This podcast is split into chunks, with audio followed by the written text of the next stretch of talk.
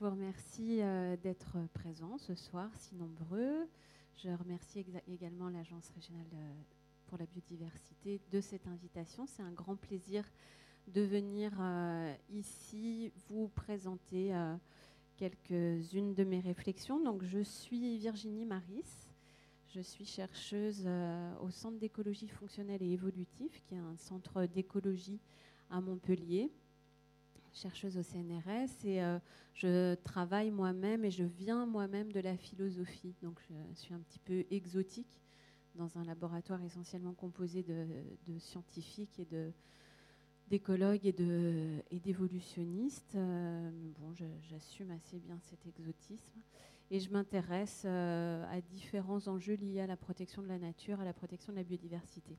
Donc l'invitation qui m'a été faite ce soir, c'est de venir un petit peu parler euh, de quelques-unes des, réflexions que je développe dans un bouquin qui est sorti l'année dernière, il y a un an, peut-être en octobre 2018, qui s'appelle La part sauvage du monde, qui est publié euh, aux éditions du Seuil dans la collection Anthropocène et, euh, qui est sous-titré Penser la nature dans l'Anthropocène. Donc ce que je vous propose ce soir, ben, c'est ensemble de penser la nature dans l'Anthropocène, à savoir de réfléchir un petit peu à ces deux concepts, celui de nature d'une part, celui d'Anthropocène d'autre part.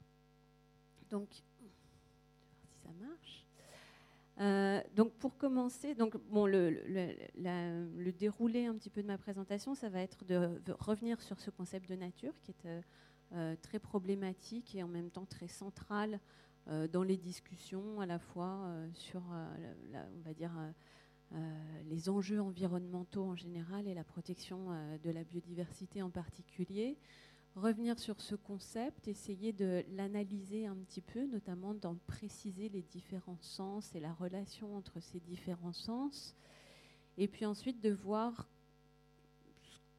comment euh, cette euh, réhabilitation que je propose du concept de nature et tout particulièrement de nature sauvage euh, peut être utile dans un contexte de crise environnementale qu'on qualifie de contexte anthropocénique. Donc pour ceux d'entre vous qui ne sont pas encore complètement familiers de ce terme, on, reviendra dessus. Et voilà, si j'arrive à faire ça déjà, je, je serais contente. donc la nature. D'abord, euh, je, veux préciser que c'est un concept extrêmement polysémique qui a plusieurs sens. Et euh, le fait qu'il ait plusieurs sens et que bien souvent ces sens ne soient pas distingués les uns des autres est à la fois source de confusion et en même temps source d'une certaine richesse, d'une certaine créativité peut-être euh, liée à l'usage de ce terme. Donc, ce que je fais dans un premier temps, c'est distinguer trois sens du mot nature, trois sens qui sont pas nécessairement, euh, qui se succèdent pas historiquement, trois sens qui s'enchevêtrent un peu les uns aux autres, mais qui méritent vraiment d'être délimités selon moi. Et le premier sens, ben, c'est la nature totalité. La fusis, c'est un petit peu la nature des Grecs, c'est le grand tout. La nature, c'est tout ce qui est, tout ce qui a été, tout ce qui sera on le dirait dans des, dans des termes plus contemporains, euh, que la nature, c'est le monde empirique, finalement. C'est tout ce qui. Euh, c'est un petit peu tout ce qui relève de la matérialité du monde. Et conçu comme ça, ben voilà, la nature, c'est euh, tout. Alors évidemment, vous pouvez me dire pourquoi, parce que est-ce que tu n'as pas mis tout l'univers, tout le cosmos Pourquoi juste la Terre?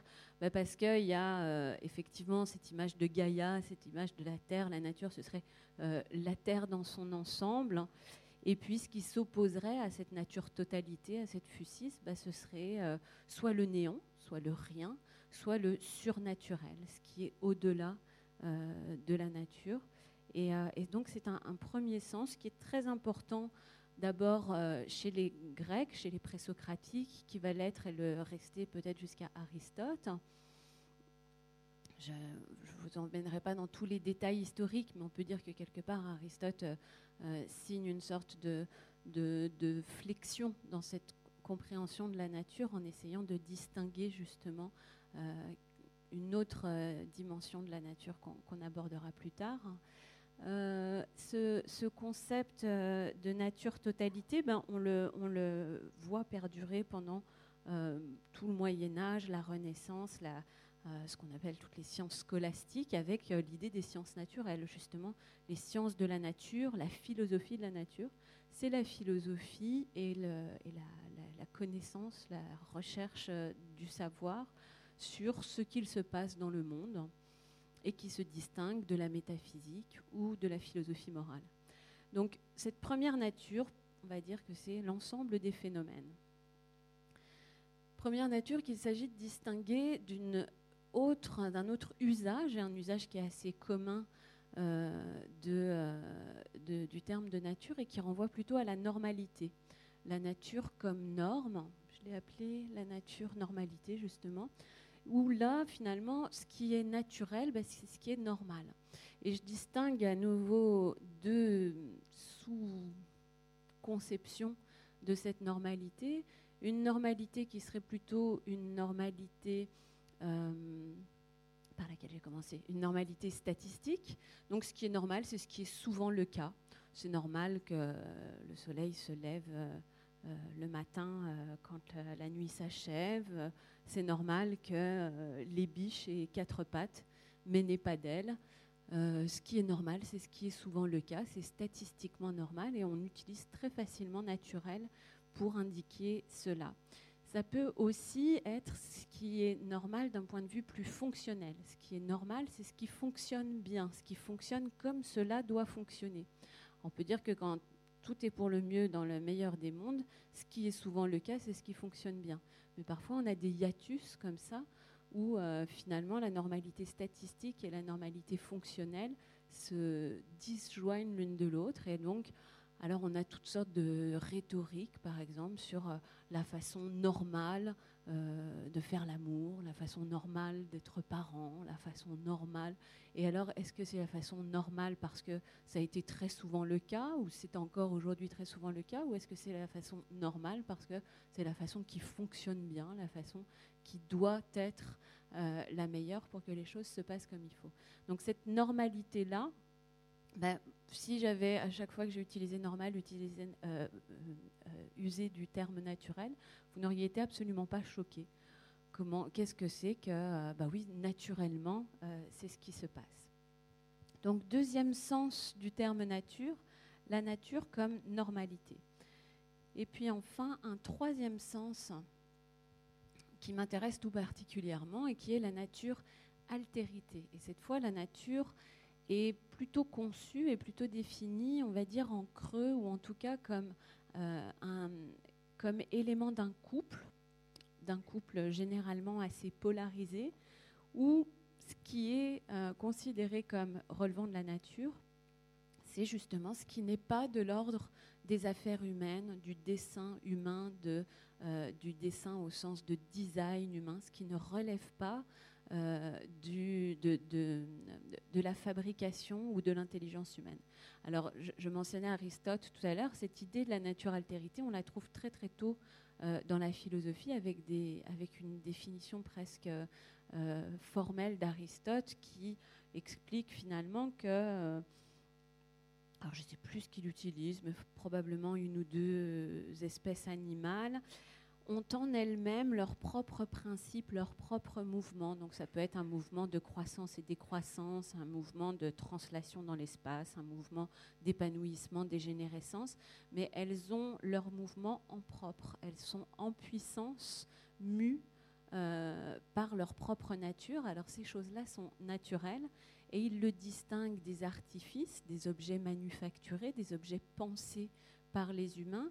Euh, et là, je crois qu'il mentionne une table et peut-être un autre élément du mobilier euh, euh, antique, un vase et une table, qui, eux, n'ont pas de mouvement en propre. Quand ils ont un mouvement en propre, c'est un mouvement par accident. Par exemple, un vase qui est fait de terre et qui se désagrège avec le temps, effectivement, il change, il bouge, mais c'est accidentel. Ce n'est pas un principe du vase, mais simplement un principe de la matière, de la terre qui a été utilisée pour faire ce vase. Et par contre, leur euh, direction, leur fonction, leur euh, raison d'être, elle leur vient de l'extérieur, ils ne l'ont pas en propre, et elle leur vient de euh, l'intelligence humaine qui les a fabriqués.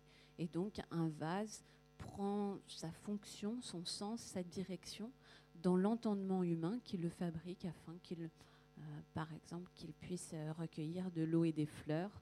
Et, donc, il, utilise exactement ce terme de naturel pour distinguer ce qui est de l'ordre de l'artifice et ce qui est de l'ordre de la naturalité.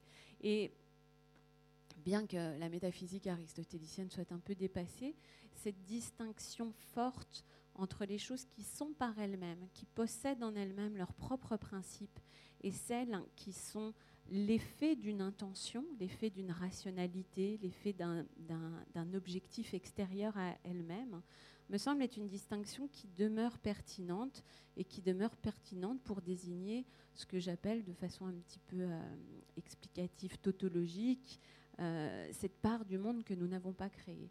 En effet, euh, il y a énormément. Alors, moi, je ne suis, suis pas parisienne, c'est vrai que c'est plus difficile de trouver des, objets naturels quand on circule dans les couloirs du métro, par exemple.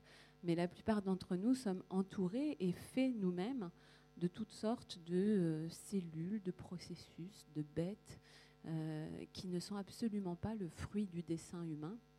Et les artifices sur la surface de la, Terre, par exemple, demeurent assez, euh, euh, marginaux, assez minoritaires par rapport euh, aux montagnes, aux rivières, à toutes les espèces animales et végétales qui nous entourent et qui n'ont absolument rien à voir avec l'intentionnalité humaine. Donc cette part sauvage du monde, cette part du monde que nous n'avons pas créée, me semble être une une conception, enfin, me semble euh, appartenir à une conception de la nature qui est très ancienne et qui perdure dans le temps et qui mérite un, certain souci et qui mérite notamment aujourd'hui un certain réinvestissement, une certaine réactualisation, parce que, euh, pour différentes raisons qu'on va voir, c'est un concept qui devient assez euh, euh, malaisé de, manipuler, avec lequel il est assez malaisé euh, de, fonctionner. Donc l'antinomie, le, contraire de cette nature altérité, bah, ce serait, selon les cas, la culture, l'artifice, l'élément anthropisé. En tout cas, c'est vraiment une nature qui se définit en creux, qui se définit par le couple qu'elle forme avec ce qu'elle n'est pas.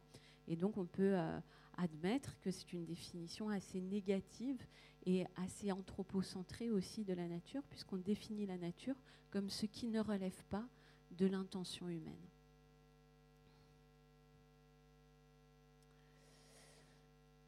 Alors, cette polysémie, eh bien évidemment, elle, crée beaucoup de, confusion.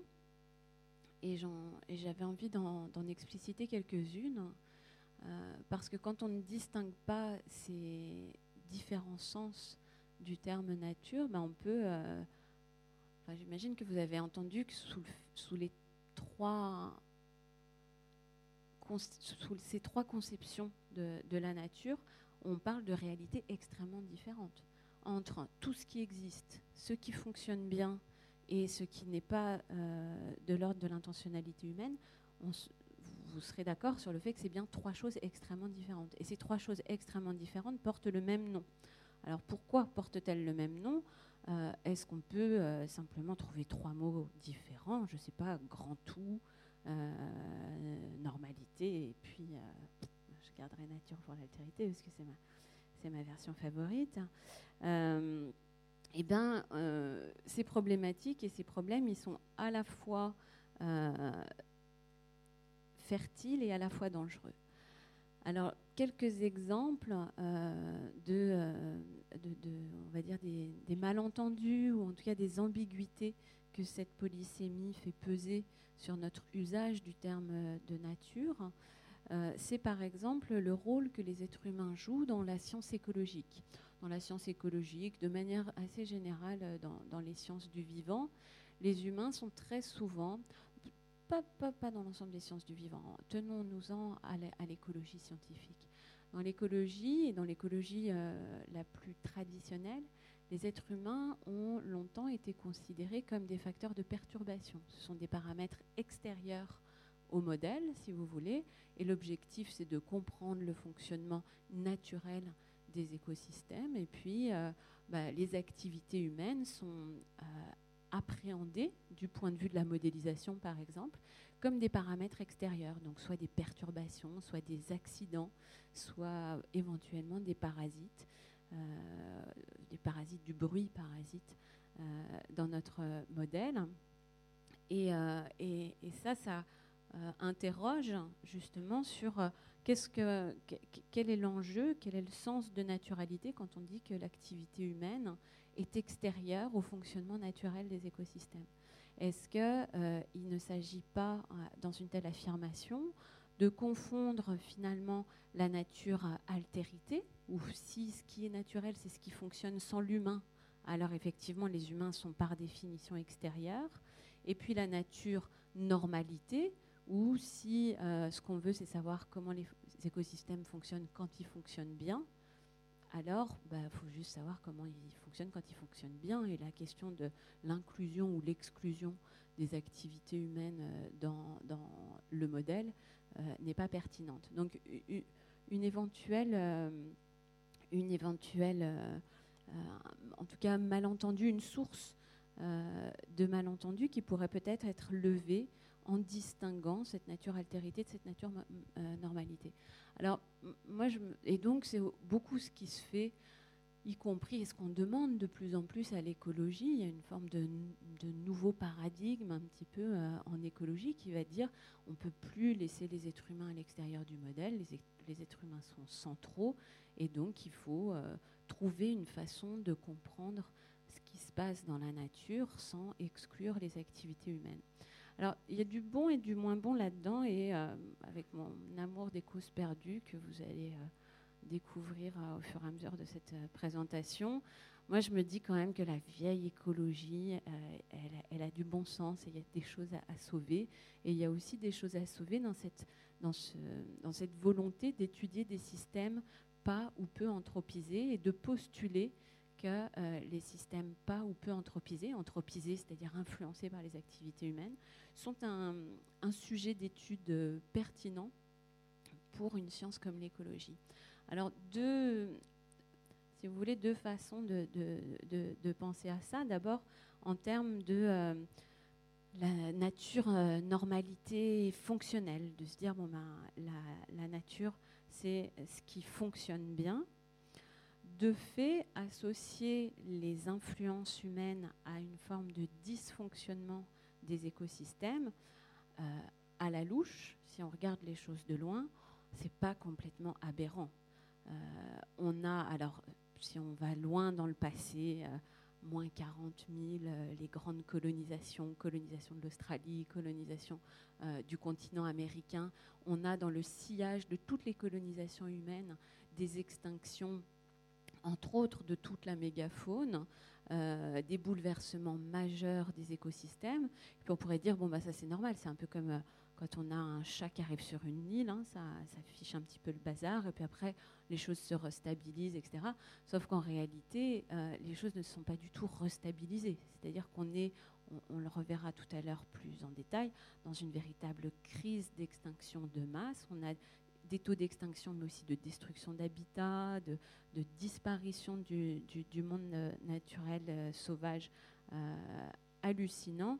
Et donc, postuler que les activités humaines sont plutôt un facteur de perturbation des écosystèmes, c'est pas quelque chose qui, d'un point de vue empirique, est très farfelu. C'est pas une hypothèse très forte.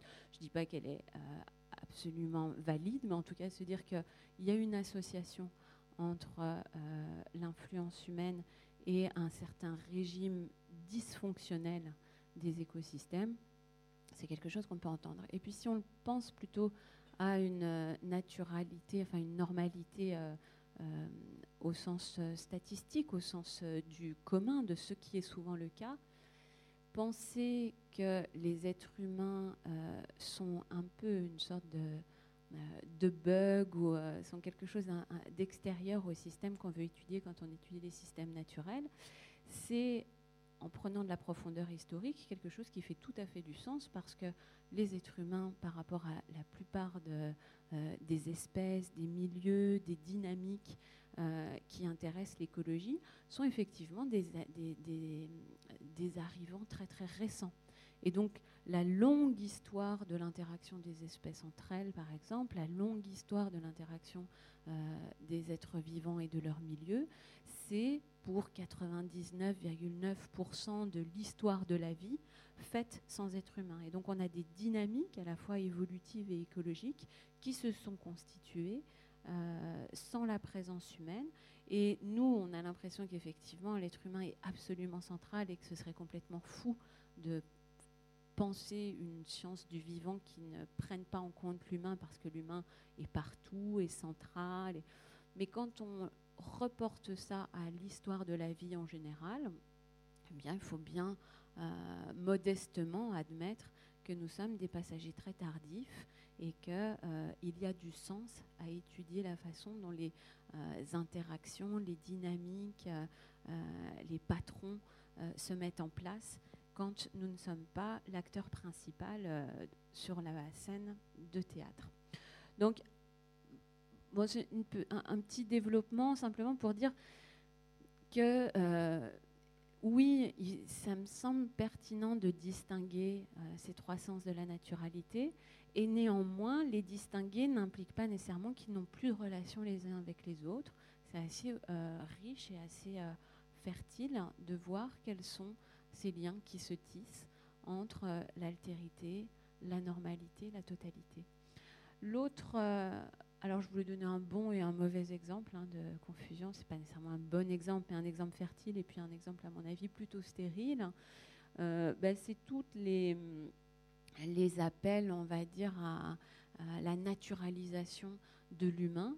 Euh, et s'il y en a parmi vous qui s'intéressent à la protection de la nature ou à l'environnement ou à des choses comme ça, on s'est tous fait dire un jour, bah oui, mais de toute façon, euh, l'homme il fait partie de la nature, donc ce qu'il fait c'est naturel, donc euh, il n'y en a pas de problème. S'il le fait, c'est que c'est naturel, et puis donc tu n'as pas besoin de protéger la nature parce que ce serait protéger la nature d'elle-même. Donc des sortes comme ça de, réduction à l'absurde de toute tentative, par exemple, de prise de responsabilité vis-à-vis -vis de la crise environnementale, sous prétexte que l'homme étant lui-même euh, partie de la nature, alors euh, l'idée de protéger la nature est une sorte de contradiction dans les termes. Ce serait euh, la protéger d'elle-même, chose dont elle n'a pas besoin. Et là encore, il me semble que c'est tout à fait un, cas de confusion entre la nature totalité, oui, l'homme fait partie du grand tout, tout fait partie du grand tout, hein, et, et, et, la nature altérité, qui serait, euh, bah voilà, quand on veut protéger la biodiversité, parce qu'on considère qu'un euh, monde euh, sans rhinocéros serait un monde simplement plus pauvre et plus triste et, et, plus laid qu'un monde dans lequel ils existent, eh bien, on,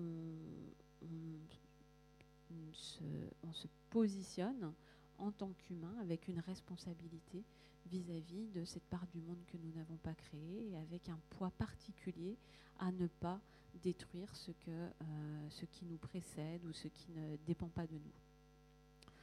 Bon, voilà un petit peu. J'espère que je vous ai pas euh, que j'ai pas ajouté de la confusion parce que l'objectif de cette première partie c'était plutôt au contraire de clarifier les, les, termes et de clarifier la discussion.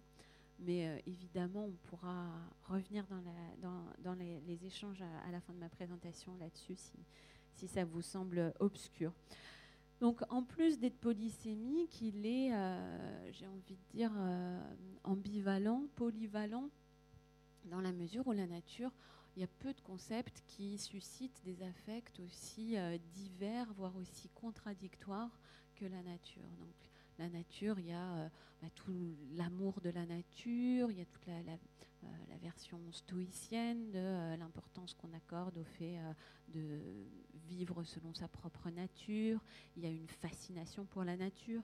Là, j'ai mis ce, tableau qui fait partie de, on va dire, d'un mouvement un petit peu transcendentaliste américain de, peintres qui sont fascinés par, euh, par, la, nature et par ce qu'ils considèrent à l'époque comme une nature sauvage, mais j'aurais pu aussi trouver des tonnes de représentations, notamment dans le romantisme allemand, romantisme allemand pardon, de euh, cette fascination euh, pour la nature.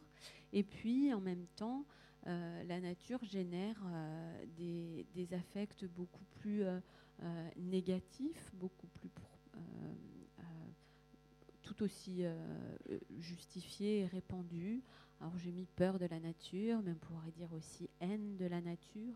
On a finalement l'Occident qui se, toute la, culture occidentale et notamment son héritage de la modernité euh, se fonde, se constitue sur le projet euh, d'anéantissement de la nature, de domestication totale de la nature, de surpassement total de la nature. Et la nature est euh, finalement le, représente cet état sous-culturel euh, dont l'homme devrait à tout prix s'émanciper et que le progrès, à la fois le progrès moral, le progrès scientifique, le progrès technique, a pour but d'annihiler purement et simplement. Donc une nature à la fois vénérée, à la fois euh, euh, haïe, une nature à la fois douce et à la fois dangereuse. Alors on a toutes ces cette imagerie, ces métaphores autour de la nature, euh, comme euh, la, mère protectrice, euh, donc voilà, Gaïa la terre-mère, etc., mais aussi la marâtre récalcitrante. et, c'est assez intéressant, je ne veux pas l'aborder directement, du coup je peux faire une petite incise là-dessus.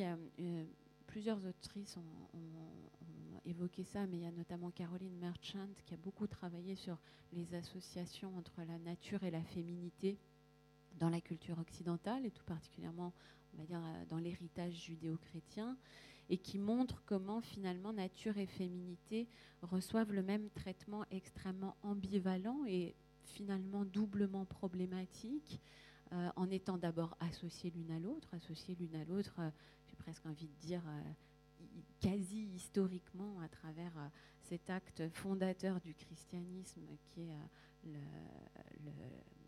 le, mariage euh, d'Ève et de la nature, le pacte avec le serpent. Qui entraîne dans la chute originelle toute la civilisation. Et on a ces, images contraires finalement d'une nature et d'une femme vierge, admirable, intouchable, euh, et qui abonde à la fois euh, concernant la nature et à la fois concernant la femme euh, dans l'imagerie occidentale. Et puis son revers, hein, la femme et la nature qu'il faut à tout prix dompter, qu'il faut, dont il faut se méfier, qui incarne non seulement la fourberie, mais aussi une forme de, euh, de débordement euh, possible, permanent. Et, c'est par exemple toute l'imagerie, euh, à la fois qui n'est pas qu'une image, hein, qui ont été des persécutions réelles, et de la terre et des femmes, des associations entre femmes et nature dans, la dans, l'image de la sorcière, par exemple. Donc on a ces, si vous voulez, ces, ces, affects, mais aussi ces valeurs et parfois même ces politiques extrêmement ambivalentes, avec finalement comme problème le fait qu'on l'adore ou qu'on l'haïsse, euh, ces deux images, et de la femme et de la nature, sont des fantasmes, sont des projections et sont euh, des écrans à la possibilité d'une rencontre réelle avec euh, une vraie femme ou un vrai milieu naturel ou un vrai euh, individu autre qu'humain, etc. Donc, premier élément de. Enfin, c'est pas le premier élément, mais simplement une nouvelle couche de difficulté dans ce concept de nature à la fois centrale et à la fois problématique, c'est cette ambivalence inhérente et euh, là encore, vous allez me dire, peut-être je suis un, peu trop euh, optimiste, mais moi je trouve que cette ambivalence, elle a quelque chose de, euh, riche et de stimulant. c'est vrai que bah, y a des concepts qui sont juste bien. Alors quand on parle du beau, de la justice, on peut ne pas être d'accord sur euh, les modalités de, la justice, ou on, ne peut, on ne pas être d'accord sur le contenu du beau, mais c'est des concepts qui sont en eux-mêmes des concepts, euh, voulez, à normativité positive. On n'est pas censé être contre la justice ou euh, contre la beauté. On peut simplement avoir des désaccords sur les contenus. Euh, la nature n'a pas du tout cette espèce d'évidence, de, trivialité, euh, et notamment parce que la nature, et cette nature altérité qui m'intéresse, ben, dans sa valorisation, elle est déjà porteuse d'une forme euh, de restriction, d'une forme de limitation sur ce qu'on peut faire ou pas faire en tant qu'être humain.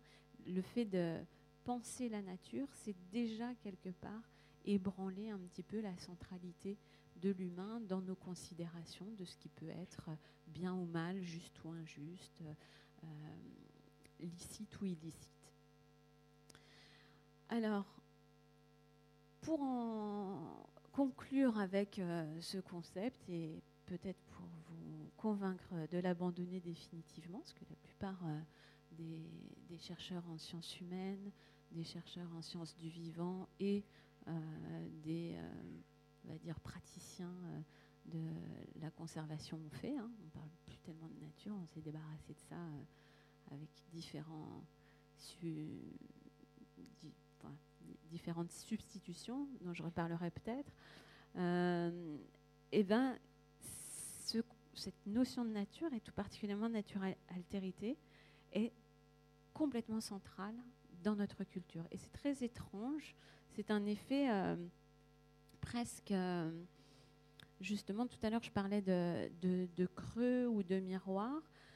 C'est comme si la culture n'avait eu de cesse que de se définir à travers sa relation à ce qui n'est pas elle-même. Et ça fait beaucoup de sens, finalement, comment trouver son identité autrement qu'en délimitant ce qui fait partie de nous de ce qui n'en fait pas partie. Et donc la nature est absolument centrale d'abord dans les sciences, je l'ai déjà évoqué, hein, la, science naît de l'étude de la nature, elle se définit comme l'étude de la nature. Elle est centrale également dans la morale, centrale mais ambivalente, donc j'ai donné des pistes de ça avec euh, euh, bah, dans le passé, voilà, euh, les stoïciens, mais même toute la morale antique à voir avec cette importance accordée au fait de suivre sa propre nature. Et, euh, et puis, euh, à l'inverse, le christianisme qui va euh, avant tout s'atteler à faire en sorte qu'on dépasse nos instincts naturels, qu'on surmonte notre bestialité, qu'on ne se comporte surtout pas comme des êtres de nature et qu'on on, se laisse guider non pas parce que nous avons en commun avec le monde naturel, mais en, parce que nous avons en commun avec euh, la partie divine du monde. Euh, donc ambivalent mais central, y compris dans la morale, et on le voit encore aujourd'hui, euh, j'ai presque envie de dire, dans les journaux quotidiennement, avec des injonctions qu'on pourrait croire contradictoires entre ceux qui veulent qu'on vive en harmonie avec la nature et puis ceux qui, au contraire, considèrent qu'il faut absolument surmonter euh, les instincts naturels, etc. Et puis enfin, pareil, je l'ai évoqué largement, dans l'art, euh, l'art qui n'a eu de cesse que de représenter la nature. Et là, c'est une sorte de constante depuis les traces qu'on a de l'Antiquité. La nature les éléments naturels, les animaux, ou le rapport de l'humain à la nature, la place de l'humain dans la nature, toute, l'iconographie autour de la Genèse euh, est extrêmement présente, à la fois comme source d'inspiration, comme source de paraboles, de métaphores. Et, euh, dans, alors là, on va plus le, découvrir à travers la poésie, à travers euh, la littérature. La nature est représentée dans l'art, mais la nature est aussi et peut-être avant tout source d'émotions esthétiques en propre. C'est-à-dire qu'elle n'est pas simplement un modèle pour faire du beau, elle est avant tout peut-être ce qui génère le sentiment du beau, la beauté de la nature et donc les, descriptions, évidemment chez Rousseau, mais déjà chez Kant par exemple, on a des, un passage dans lequel il, voit finalement comme une sorte de vertu suprême la capacité à s'émerveiller devant la beauté du monde. Euh, et, euh, cet émerveillement possible devant la beauté du monde est euh, quelque chose qui dépasse la dimension de modèle ou de représentation de la nature dans les arts, mais qui, qui peut être partagé presque universellement. Voilà pour le concept de nature. Alors, le problème, c'est qu'en plus de tous ces, toutes ces couches de complexité, euh, on va dire un petit peu théorique, conceptuelle, nous sommes en train de traverser. Alors, quand on traverse quelque chose, on a l'impression qu'il y a un truc euh, au bout du couloir, là, que c'est une étape transitoire. On ne sait pas trop si c'est une une transition ou euh, si on s'installe dans un nouvel état du monde. Mais en tout cas, euh, nous expérimentons euh, actuellement une véritable crise du monde naturel, une véritable crise de cette nature que j'ai décrite comme cette part du monde que nous n'avons pas créée, la part sauvage du monde. Et cette crise, elle est un petit peu signifiée par le terme d'anthropocène. Alors, une des choses que j'ai pas mentionnées et qui fait que ça fait peut-être j'aurais pu faire cette présentation euh, dans les années 50 euh, ou 60 les sciences humaines qui s'intéressent à l'environnement euh, n'ont eu de cesse depuis 20 ans de battre en brèche ce concept de nature et de nous enjoindre à s'en débarrasser, à le liquider pour de bon. Et ils ont pour cela un ensemble de raisons valide, au moins euh, valable et entendable. Alors on peut mentionner deux pistes de liquidation du concept de nature. La première, en tout cas une première que, j'étudie un petit peu, c'est euh, l'idée que la nature euh, n'est qu'une construction strictement occidentale. C'est la version de Bruno Latour, hein, par exemple, dans les politiques de la nature, qui va euh, montrer que finalement, il n'y a absolument pas de nature, il y a simplement des constructions de nature et que nous projetons dans ce mot finalement des choses si, euh, euh, hétéroclites qu'il nous encombre beaucoup plus qu'il ne nous sert et que par-dessus le marché, le monde est essentiellement fait d'hybrides, d'objets qu'il décrit comme chevelus, qui sont toujours des agrégats non créés et créés, des projections d'intentionnalité dans des euh, éléments du monde euh, qui ne dépendent pas de nous, etc. Donc il y a une sorte de, critique euh, sociologique qui s'approche un petit peu du constructivisme, où finalement la nature c'est un mot, et c'est un mot qui en plus est vide de sens, car il ne désigne rien. Et puis il y a une, autre critique très très forte qui porte une charge incontournable aujourd'hui quand on a envie de, discuter de ce terme de nature, c'est celle qui est amorcée en partie par euh, Philippe Descola, mais que toute l'anthropologie de la nature avait déjà préparée et continue d'explorer euh, en aval de, ses travaux, donc notamment le titre est explicite, hein, Par-delà nature et culture où Philippe Descola montre que euh, cette division du monde, cette ontologie qu'il euh, décrit comme naturaliste, qui séparerait euh, les humains du reste du monde, ou alors les humains et la, culture de la nature, ce grand partage qui structurerait la pensée occidentale, ben, n'est que ça, un partage qui structure la pensée occidentale, n'est pas du tout universel, ne permet pas du tout de comprendre et de décrire d'autres façons d'être au monde que celle que nous avons euh, héritée à la fois d'une culture judéo-chrétienne et, euh, d'une révolution scientifique moderne. Et que donc ce concept de nature, plutôt que son caractère construit, c'est son caractère provincial que Descola met en évidence. Alors je suis tout à fait consciente de, de, ces limites. Et quelque part, hum, j'ai une réponse très humble et très provinciale. j'ai déjà mentionné que j'habitais pas Paris, là vous allez vraiment me prendre pour une campagnarde, qui est qu'en fait on est, moi je suis occidentale, je vis et je pense dans une ontologie qui est héritée de euh, la culture et même la civilisation occidentale. Et donc, on peut tout à fait rendre justice à la partialité de cette euh, façon de diviser, par exemple, le monde entre la nature et la culture, tout en considérant qu'elle est trop structurante et trop centrale euh, dans notre conception du monde pour ne pas la travailler et la prendre en charge pour ce qu'elle est. Euh, donc c'est une toute petite diversion, mais c'était simplement pour vous dire que le concept de nature, quelque part, c'est pour ça que j'ai mentionné tout à l'heure mon, mon, côté un petit peu Mère Teresa des causes perdues, c'est un concept qui est extrêmement critiqué et ce sont des critiques qui sont en partie justifiées et auxquelles il faut répondre si on ne s'agit pas juste de dire bah, ça n'a aucun sens et faire comme si ces, travaux n'existaient pas. Il faut voir dans quelle mesure euh, ça fait du sens tout de même de parler de nature en dépit de, ces charges-là. Mais un autre, donc ça si vous voulez c'est un petit peu le côté, euh, bah, finalement il n'y a pas de nature, il n'y a que des idées de la nature, c'est une sorte de culturalisation de la nature. Il n'y a pas de nature comme quelque chose qui serait à l'extérieur des êtres humains et sur lequel on pourrait poser le nom nature.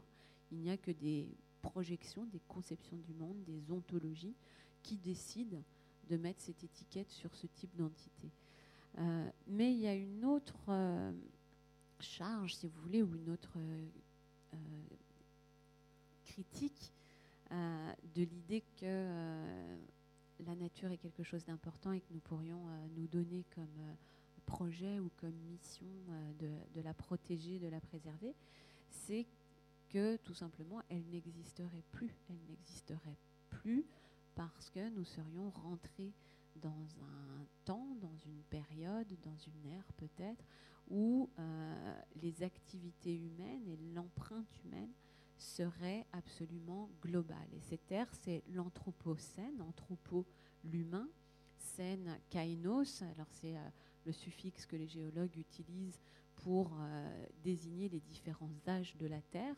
Et donc à l'Holocène, la dernière euh, période, succéderait une nouvelle période, celle de l'Anthropocène, caractérisée par l'influence globale des activités humaines sur tous les sous-systèmes qui constituent le système Terre, à savoir à la fois euh, la géosphère, la biosphère et l'atmosphère. Les humains se seraient érigés en force géologique, ils auraient marqué, emprunté euh, à la surface du globe leur, euh, leur passage et leur influence d'une façon et dans une mesure qui aurait une dimension géologique. Donc ce terme-là, anthropocène, il est proposé d'abord par euh, Paul Crutzen, c'est en 2000 dans une publication scientifique. Donc lui, c'est plutôt un chimiste en fait, qui travaille notamment sur euh, euh, le climat et la chimie de l'atmosphère, et qui suggère aux géologues de considérer cette hypothèse d'un nouvel âge de la Terre et donc d'ajouter dans les couches, hein, on se souvient à l'école, les, âges de la Terre avec les différentes les ères et puis les périodes géologiques et donc de faire succéder à l'Holocène dans laquelle nous étions encore euh, quand il écrit son article euh, une période nouvelle qui serait l'Anthropocène. Euh, donc on pourrait dire c'est un débat très scientifique parce que finalement c'est un scientifique, un chimiste qui fait une proposition à d'autres scientifiques, des, géologues et tout particulièrement des stratigraphes et tout particulièrement la Commission internationale de stratigraphie euh, euh, dédiée au quaternaire qui va euh, étudier cette possibilité. Et ils vont étudier cette possibilité d'une façon très scientifique parce que ce que veulent des stratigraphes pour valider un âge de la Terre, eh bien, c'est un marqueur. C'est vraiment que soit imprimé dans l'écorce terrestre elle-même un changement suffisamment significatif pour justifier un nom spécifique. Et, et, et, ce, et donc, si vous voulez, ce débat qui s'ouvre alors et qui aurait pu être un, enfin, il aurait pu, il est resté d'ailleurs un débat extrêmement scientifique, contient en lui-même euh, quelque chose qui dépasse totalement la question scientifique et qui est euh, finalement la question du, grand récit, de la façon dont on a envie de se raconter la période que l'on traverse et euh, la place que l'on occupe.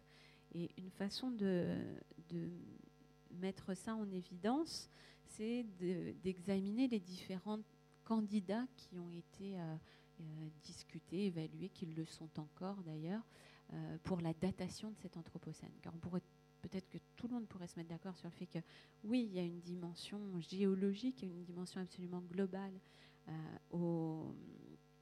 à l'influence des activités humaines sur l'ensemble des compartiments de la Terre tout en euh, se demandant à partir de quand on, commence, quand est-ce qu'on entre dans cette ère.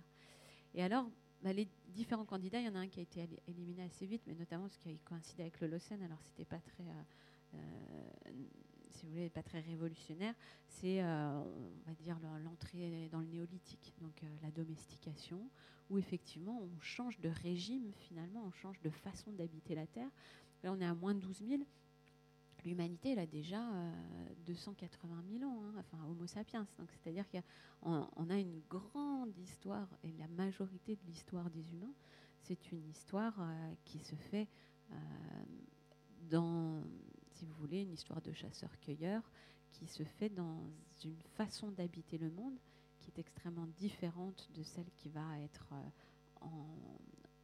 impliquée ou en grand, enchaînée euh, à, la domestication, notamment via la sédentarité, la culture, euh, notamment la culture céréalière, et euh, la domestication du bétail.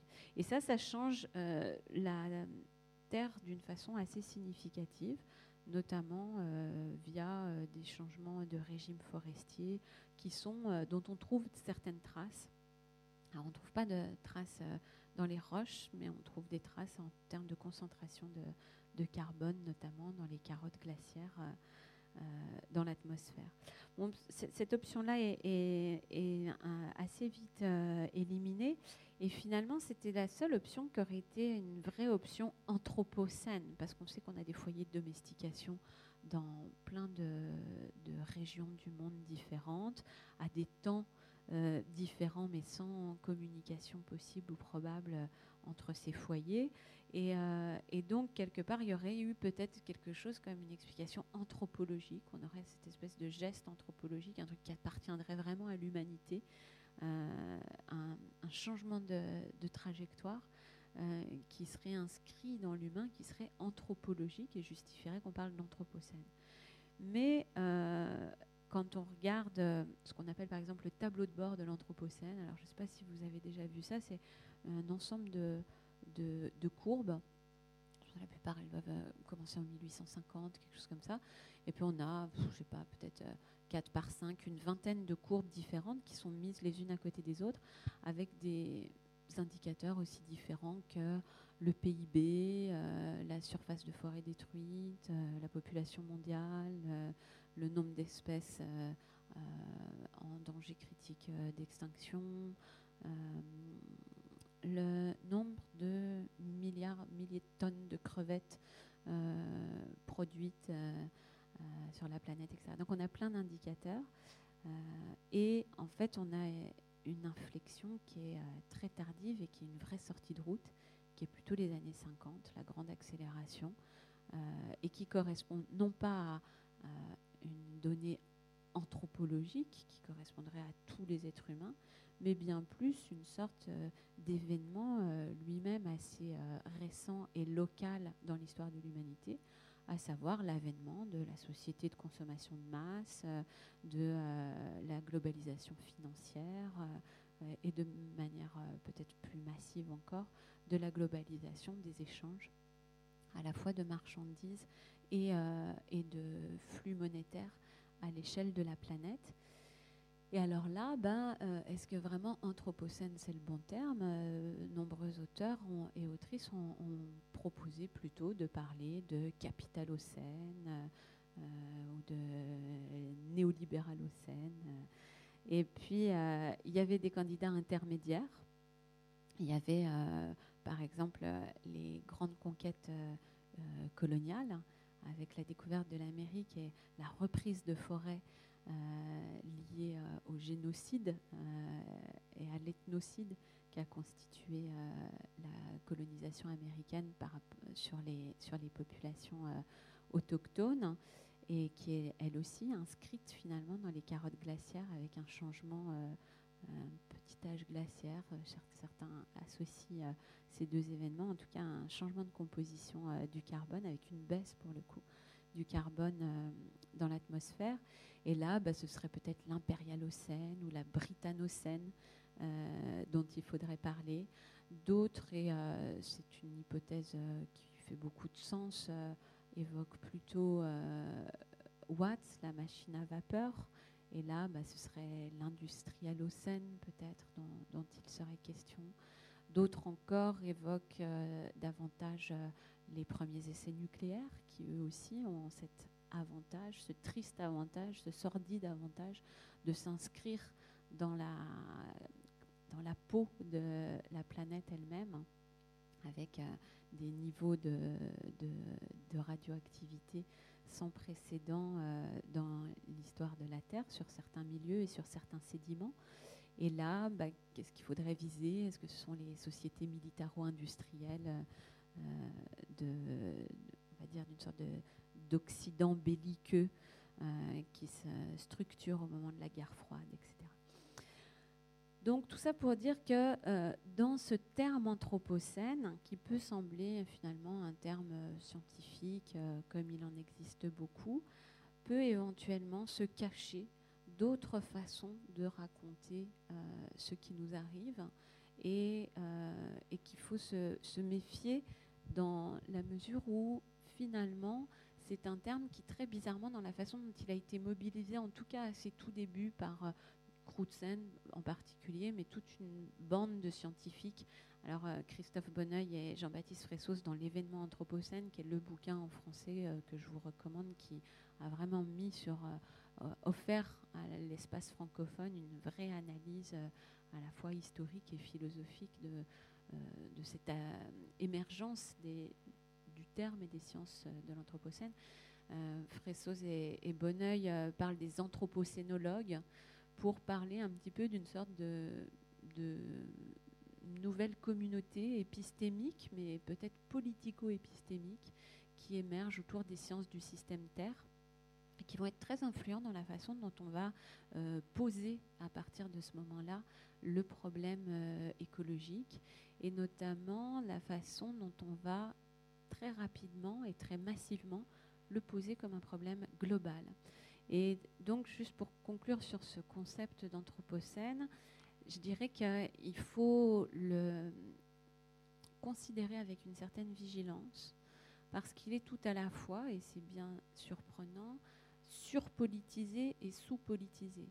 Sous-politisé pourquoi? Ben Parce qu'avec euh, cette petite démonstration sur les datations possibles de l'Anthropocène, j'espère avoir mis en évidence que parler d'anthropo et parler de l'humain et de l'ère de l'humain, c'est effacer complètement tous les enjeux de domination, de colonisation, de pouvoir euh, qui, se, qui logent dans l'explication de la crise environnementale euh, contemporaine et que bah, on, rabat ça et quelque part on naturalise ça en considérant que le, problème est un problème causé par l'espèce humaine. Évidemment, tous les êtres humains ne sont pas également responsables du changement du climat, euh, de la disparition des espèces sauvages, de la destruction euh, des forêts tropicales. Nous ne sommes pas tous également responsables historiquement. Et puis, euh, parmi nos contemporains, le poids de certains modes de vie, le poids de certaines sociétés dans le problème actuel est extrêmement différent. Donc, sous-politisé parce que parler d'anthropos, bah, finalement, c'est naturaliser, faire comme si c'est quelque chose qui appartenait à l'humanité, alors que nous ne sommes absolument pas également impliqués et responsables. Et puis en même temps surpolitiser, parce que ce qui se dessine un petit peu, et c'est pour ça que j'étais partie de Gaïa, là, cette première image de la NASA euh, de 1972, hein, c'est la première fois qu'on a une photo de la Terre vue du ciel, une photo complète de la Terre vue du ciel. Et là, c'est une photo beaucoup plus récente euh, qui est prise la nuit. Et qu'est-ce que ça change? Ben, Ça change que là, on voit vraiment se dessiner le continent euh, anthropique, le continent de la richesse aussi, euh, parce que c'est pas partout que les routes sont éclairées la nuit. Et on a cette cartographie finalement de l'équipement humain de la Terre qui se surajoute aux continents géologiques eux-mêmes. Et, et je mentionnais ça pour dire dans quelle mesure c'était potentiellement surpolitisé parce que en projetant le problème à l'échelle à laquelle il est tout de suite considéré quand on a commencé à parler euh, d'anthropocène, c'est-à-dire à, l'échelle globale, à une échelle qui considère finalement la Terre comme un système. C'est une façon de voir le monde euh, qui est aussi elle-même beaucoup inspirée euh, de la cybernétique, de la théorie des réseaux, et finalement on pense la Terre comme un suprasystème qui est lui-même composé de sous-systèmes en interaction avec des boucles de rétroaction. On a des, publications euh, fameuses qui sont très importantes, hein, mais qui aujourd'hui, d'ailleurs, devraient guider l'action politique. Ce qui est drôle, c'est que je parle de ça, mais le risque est ailleurs. Hein mais en tout cas euh, qui vont considérer par exemple quelles sont les, limites du système Terre, sont, euh, il y, a sept euh, différents compartiments, réchauffement climatique, biodiversité, etc. Et, en gros, bah, l'humanité, ce serait un sous-système dans le système global. Et en se projetant à cette échelle-là, bah, on se dit il faut mettre un pilote dans l'avion. Finalement, il faut juste arrêter d'avancer à fond les manettes dans le vide il faut mettre un pilote dans l'avion. Et mettre un pilote dans l'avion quand il s'agit de gérer le système Terre, bah, c'est euh, de la gouvernance globale, des réponses technoscientifiques euh, comme la géo-ingénierie par exemple, euh, ou comme une forme de pilotage de, du système Terre. Alors évidemment, c'est pas parce qu'il y a le mot anthropocène dans un article que derrière on a des malades du pilotage mais la communauté épistémique qui s'est structurée autour de, euh, ce terme d'anthropocène, et notamment les, publications scientifiques, euh, la, revue Anthropocène, par exemple, qui est née assez tôt, je pense en 2008 ou 2009, euh, sont très, c'est vraiment une, une, conception de la crise écologique qui est très inspirée de cet idéal pour eux. Moi, je le trouve plutôt euh, euh, euh, effrayant d'un pilotage de la planète à l'échelle globale. Voilà, du coup, cette nature, elle est en crise parce que, eh bien, premièrement, il n'y aurait plus de nature, l'homme serait partout.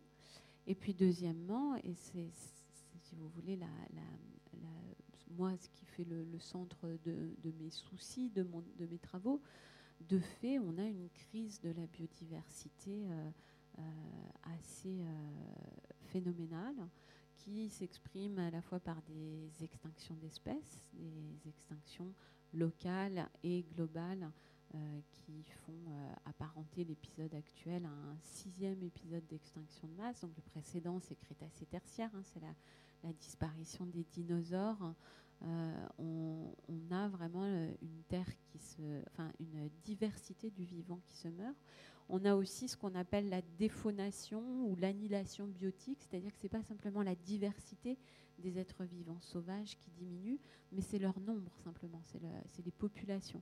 Alors là, le 2018, il y a un rapport Planète Vivante qui euh, estimait qu'en l'espace de 40 ans, il y a 60% du nombre d'individus euh, de vertébrés sauvages qui auraient disparu. Bon, c'est évidemment des évaluations extrêmement approximatives, mais ça nous donne un petit peu cet ordre de grandeur d'un monde sauvage qui non seulement s'homogénéise, c'est-à-dire de moins en moins divers, mais aussi qui finalement euh, se mortifie de moins en moins vivace, de moins en moins nombreux. Et euh, alors là, je ne veux pas vous assommer de chiffres, d'habitude, normalement, il faudrait mieux mettre des, des, camemberts que, des belles photos, mais moi, j'ai décidé de mettre des belles photos. Euh, il y a une forme de, remplacement en ce qui concerne les vertébrés terrestres.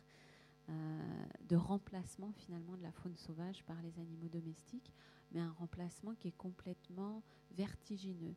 Alors euh, pareil, hein, on est dans des, grandes approximations parce que les données sont extrêmement difficiles à, estimer, mais on considère qu'entre justement le, néolithique, hein, moins 12 000, moins 13 000, donc quasiment pas d'animaux domestiques, on avait plus ou moins 97% de la biomasse. Donc là, c'est comme si on faisait le poids total de euh, tous les vertébrés terrestres qui euh, étaient des vertébrés sauvages. Et puis 3% restants, c'est déjà pas mal finalement hein, pour euh, dire qu'on est juste au néolithique, qui serait Sapiens, des êtres humains. Puis si on refait le calcul aujourd'hui, en pourcentage, parce que la, somme, enfin la quantité totale a, explosé elle aussi, on arriverait à quelque chose comme 35. Euh, Alors, je ne suis pas sûre des chiffres, mais de toute façon, les évaluations elles-mêmes sont. Mais l'ordre de grandeur, serait 35% euh, de euh, biomasse des vertébrés terrestres qui serait attribuée aux êtres humains seulement. 62, 62, 63% le bétail. Le bétail, donc beaucoup de cochons et puis le 3% restant euh, de vertébrés sauvages. Alors je ne sais pas si voilà, vous faites les, camemberts ou les, histogrammes, enfin vous le visualisez comme vous voulez, mais ça veut vraiment dire que sur la surface de la planète, nous avons l'espace. Nous sommes devenus effectivement, très anthropocénique, euh, non seulement euh, nous et nos bêtes composons l'essentiel de la biomasse terrestre si on considère les vertébrés heureusement, si on considère les invertébrés et euh, qu'on ajoute en plus les plantes, etc., on a encore un peu de concurrence. Euh, donc voilà, et puis dégradation des milieux. Bon, ben, vous avez vu euh, cet été, vous avez vu les forêts flamber. c'est sûrement les, disparitions les plus, les plus spectaculaires, les plus dramatiques, et en tout cas à l'échelle de nos vies et des deux, trois générations qui nous suivront les plus euh, irréversibles, c'est la disparition euh, des forêts tropicales euh, comme peau de chagrin, avec l'équivalent de la superficie de l'Angleterre qui partirait chaque année en fumée au, sens quasiment propre, puisqu'essentiellement la déforestation aujourd'hui est liée à, à l'avancée des fronts agricoles que ce soit euh, pour l'élevage ou euh, le soya en Amérique du Sud ou pour euh, l'huile de palme en, Asie du Sud-Est. Donc on est en train de remplacer la forêt tropicale par des champs d'OGM ou des monocultures de, palmiers. Et, au niveau français, par exemple, alors on considère qu'on a, alors c'est fini, parce que là on, a vraiment une vraie ambition politique de euh, plus de pertes nettes, plus d'artificialisation nette. Donc euh, je peux le dire encore, l'année prochaine ça ne marchera plus. On considère qu'on perd l'équivalent, qu'on artificialise euh, tous les 11 ans l'équivalent d'un département en France. Et, et, donc avec bah, des projets, des entrepôts logistiques, des infrastructures de transport. on grignote les milieux non artificialisés. Donc là, c'est pas seulement des espaces qu'on pourrait considérer sauvages, mais aussi des espaces agricoles, pour euh, y placer toutes sortes d'infrastructures. Donc effectivement, la nature est un petit peu euh, mal euh, barrée et on pourrait se dire que, bon, bah, heureusement, il y a la biologie de la conservation, la conservation de la nature, qui veille. Et, et bon, moi, c'est un peu mon, si vous voulez, c'est de là que je parle, entre guillemets, parce que même si je suis moi-même pas biologiste, euh, je considère euh, que je travaille, on va dire, dans les sciences de la conservation. c'est mon, c'est mes, amis aussi, mes collègues, et, qui dédient leur, leur carrière soit à essayer de comprendre et d'anticiper les changements de biodiversité afin de proposer des solutions, soit euh, de façon plus directe sur le terrain euh, à gérer des milieux, à conserver des milieux. Donc, et dans ce monde de la conservation, et là je, vais le passer brièvement parce qu'on pourra y revenir plus tard, ou vous pourrez, euh, vous pouvez aussi m'envoyer des mails, on peut, vous pourrez lire ça dans mon livre par exemple, parce que c'est un, développement un petit peu un petit peu extensif que, que je fais de, de, cette question dans le bouquin que j'ai mentionné au début de la conférence dans le monde de la conservation de la nature, euh, les risques d'absorption de la nature et de cette nature altérité ne sont absolument pas minimes. Et on peut observer dans les, on va dire, en 10-15 dernières années, des mutations assez fortes du champ de la conservation. Alors, je ne veux pas du tout faire euh, ce serait faire une caricature que de dire que euh, toute la conservation se réduit euh, aux, éléments critiques que je vais exposer maintenant. C'est plutôt, là encore, des sortes de points de vigilance, des choses qui sont débattues, discutées dans la conservation et qui, à mon avis, font potentiellement de la conservation de la nature un moteur de disparition de la nature, aussi paradoxal que cela puisse paraître à première vue, à travers trois formes finalement d'absorption de cette euh, altérité du monde naturel. Une absorption que je qualifie de technique avec euh, euh, un recours de plus en plus massif, en tout cas une opportunité de plus en plus grande d'avoir recours à des technologies et à des biotechnologies pour protéger la nature. Alors on peut dire que la première protection de la nature, c'est le panneau d'interdiction euh, à l'intérieur, à l'entrée d'un milieu naturel, voire euh, euh, parfois le marquage physique d'un périmètre de protection autour d'un milieu naturel. Et c'est déjà de la technique, et c'est déjà une façon d'artificialiser. Donc les détracteurs de la conservation n'ont de cesse que de dire que finalement la conservation de la nature, c'est de la mise sous cloche, etc. C'est vrai que déjà délimiter, que ce soit physiquement ou administrativement, un périmètre comme un périmètre à protéger, c'est une façon de faire entrer une forme de technique, ne serait-ce que la technique minimale du marquage, de l'arpentage, euh, dans, la nature.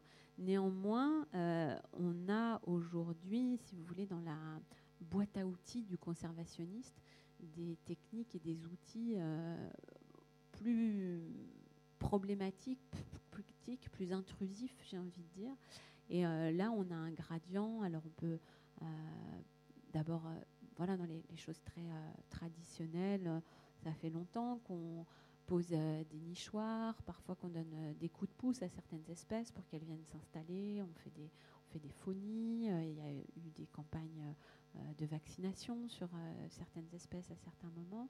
Et puis, on peut augmenter comme ça les, les, intrusions, bon, avec du renforcement d'espèces, de la réintroduction.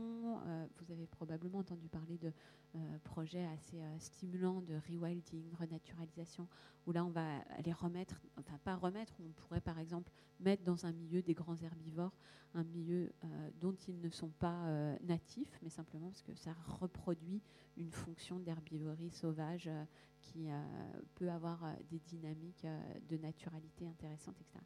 Donc on a tout un panel d'outils et la, question du curseur, quand est-ce qu'on est en train de faire des coups de pouce, d'aider les milieux naturels à repartir sur leur trajectoire d'évolution, par exemple, ou euh, de, freiner ou de tamponner euh, une pression sur laquelle on n'a pas euh, de prise directe, par exemple en, aidant à la reproduction certaines espèces qui sont surchassées à tel et tel moment.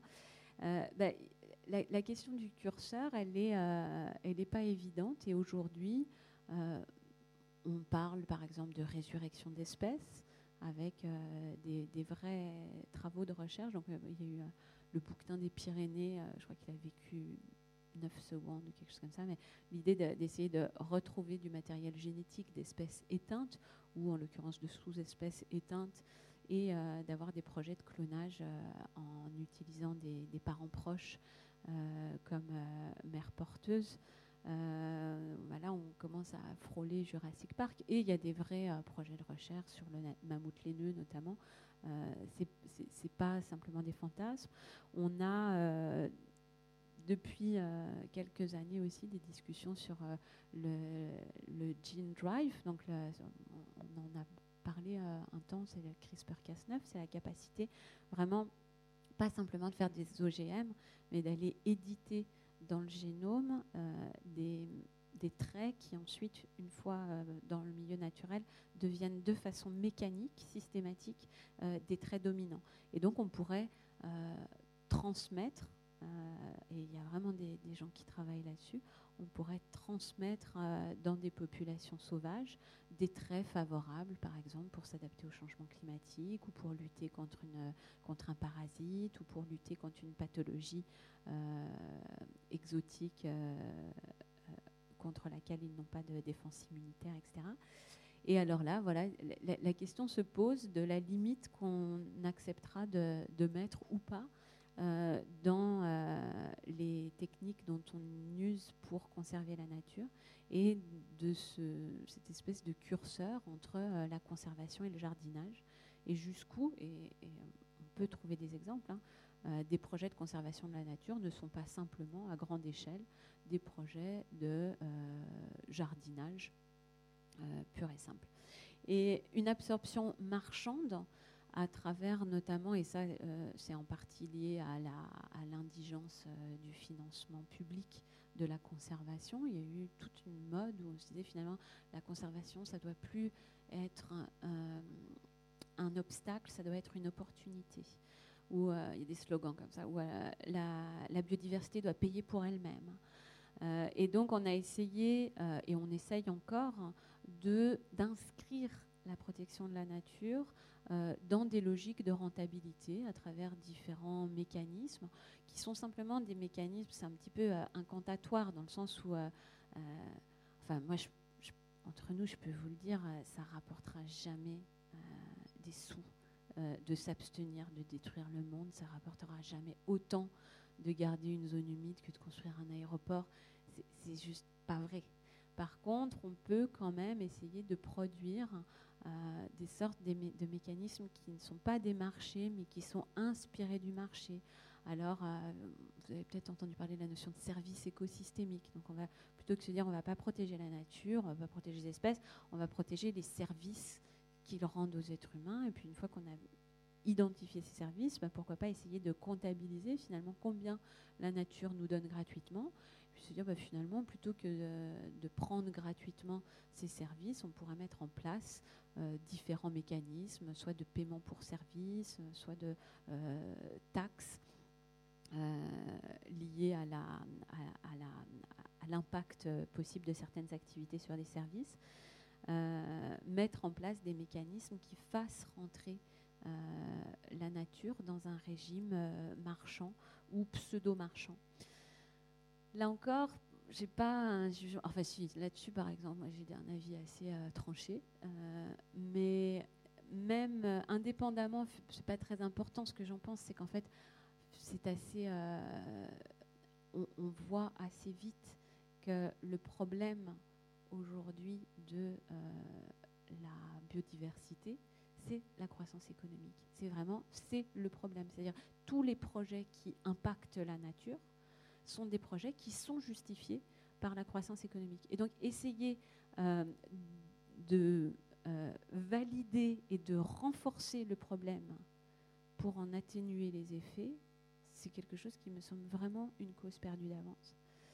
Et puis enfin, c'est là où je vous ai mis électron. Je l'ai vu moi-même, mais c'est pas moi qui ai pris la photo.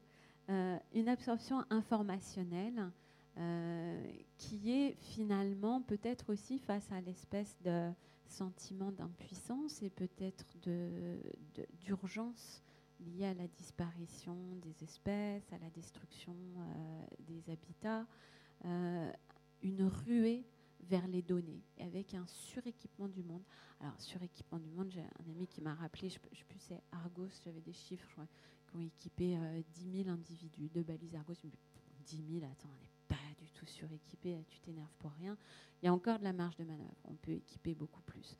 Mais n'empêche qu'il y a cette espèce de euh, ruée vers l'information où, du point de vue des chercheurs notamment, on peut, euh, on peut, si vous voulez, se soucier d'un risque d'inversion des fins et des moyens, ou générer des données, euh, rentrer dans ce régime de massification des données, hein, on en entend parler sans cesse euh, de big data, etc., devient une finalité au lieu d'être le moyen pour un objectif qui est autre, qui est par exemple de mieux connaître une population afin de mettre en place des mesures qui permettront euh, sa, préservation, sa sauvegarde. Donc voilà. Eh ben oui, c'est pas vraiment, euh, si vous voulez, c'est pas vraiment une euh, réponse, mais c'est simplement que j'ai l'impression que cette nature altérité, cette nature, cette part du monde que nous n'avons pas créée, c'est vraiment la, une forme d'amour et d'engagement euh, pour elle euh, qui justifie à peu près euh, l'essentiel des structures de conservation, que ce soit des politiques de protection de la nature ou que ce soit des structures, des, espaces naturels, des gestionnaires ou des scientifiques qui contribuent de façon indirecte à ce champ-là. Et donc, il me semble que si ce secteur-là, cette communauté-là, n'a pas une vigilance euh, plus grande encore euh, à l'objet euh, qui, la rassemble et contribue finalement à la dissolution de la nature dans les sphères de l'agir humain, que ce soit dans la sphère technique, dans la sphère marchande, dans la sphère informationnelle, eh bien, c'est un petit peu les gardiens du temple qui fichent le camp. Et ça me semble problématique. Donc voilà, peut-être qu'on peut s'arrêter là. Peut-être juste pour vous montrer les images. Euh, je ne sais pas, s'il y a beaucoup de monde qui dort. je, vais prendre encore trois minutes, juste comme ça je passe les trois diapos, puis après on, ouvre la discussion. Euh, du coup, qu'est-ce qu'on fait de tout ça? Alors, j'ai pas de réponse, j'ai pas de solution. Euh, je donne juste quelques pistes. La première, j'aime beaucoup cette photo parce qu'elle fait partie d'une série, donc là c'est 1958, elle fait partie d'une série qui s'arrête en 2000 je crois, et c'est en Floride et c'est un truc de pêcherie euh, de loisirs. Alors c'est un super protocole euh, standardisé parce que c'est la même entreprise familiale de pêche de loisirs qui envoie des Américains de base amateurs pêcher pour une journée et ils rentrent et euh, ils accrochent toutes leurs prises. Euh, et, le, même, euh, le même panneau demeure là, Greyhound Fishing, blablabla, à travers le temps. Et là, évidemment, je ne vous ai pas mis toute la série, mais en fait, 1958, vous voyez que le poisson doit faire à peu près deux fois et demi ou trois fois le, poids du monsieur. Et au fur et à mesure, c'est troublant, les poissons diminuent je le dis de façon un peu ironique, mais en, réalité, je, trahis un peu la, série de photos. Euh, les humains augmentent. Ils augmentent euh, parfois en nombre, parce que ça devient vraiment des parties de pêche où là, on ne se retrouve plus avec la, jolie petite famille, mais plutôt 7, 8 euh, copains qui vont pêcher. Puis ils augmentent aussi de fait, effectivement, en masse corporelle par individu. Et, c'est drôle et en même temps, c'est complètement tragique, parce que dans les années 2000, c'est les mêmes espèces de poissons on est sur des poissons qui excèdent pas 30 cm. Et, euh, donc, ça, c'est quelque chose qui est terrible, hein, parce qu'en fait, ça. Alors, j'utilise ces poissons parce que euh, c'est Daniel Poli, qui est un biologiste à euh, franco-américain, très célèbre pour ses travaux en, halieutique hein, sur la modélisation des dynamiques pêche, euh, pêche population de poissons, mais qui a euh, évoqué ce qu'il appelait le syndrome de la référence glissante, de Shifting Baseline Syndrome, euh, qui, alors il le dit de la façon suivante, il dit chaque génération de biologistes à considère, évalue le bon état du stock qu'il étudie à l'aune de celui qu'il a connu au début de sa carrière. En fait, qu'est-ce que ça veut dire? Bah, Ça veut dire que si les poissons diminuent de façon graduelle, euh, sans chute euh, abrupte, eh bien, on normalise ce qui était euh, un tout petit peu avant. Donc, ah, c'est un tout petit peu, c'est moins bien, c'est moins bien que quand j'étais jeune. Sauf que quand moi j'étais jeune, mon grand-père trouvait déjà que c'était moins bien que quand il était jeune. Et donc, il y a cette espèce de normalisation d'une situation dégradée, parce que on est incapable de saisir ce niveau de dégradation qui se fait par euh, petits changements graduels, euh, individuellement imperceptibles. On en parle en philo, par exemple, euh, Martha Nussbaum parle des préférences adaptatives pour décrire quelque chose qui est un petit peu semblable et qui pose un problème au niveau de l'action publique, au niveau des objectifs collectifs qu'on veut se donner, par exemple, dans notre rapport à la nature. Pour Martha Nussbaum, ça va plutôt, elle va plutôt le mentionner pour notre rapport à la liberté, à l'autonomie ou à des conditions de vie satisfaisantes.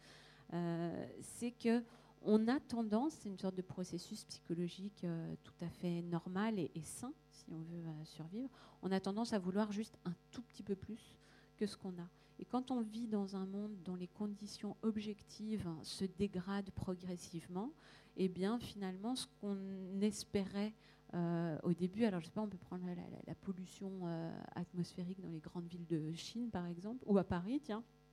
Non, je, mais euh, bah voilà, peut-être que euh, en 1900, c'est peut-être pas, je suis pas un exemple plus la pollution atmosphérique, mais bon, on, se retrouve où la liberté individuelle, tiens, euh, le respect de la vie privée.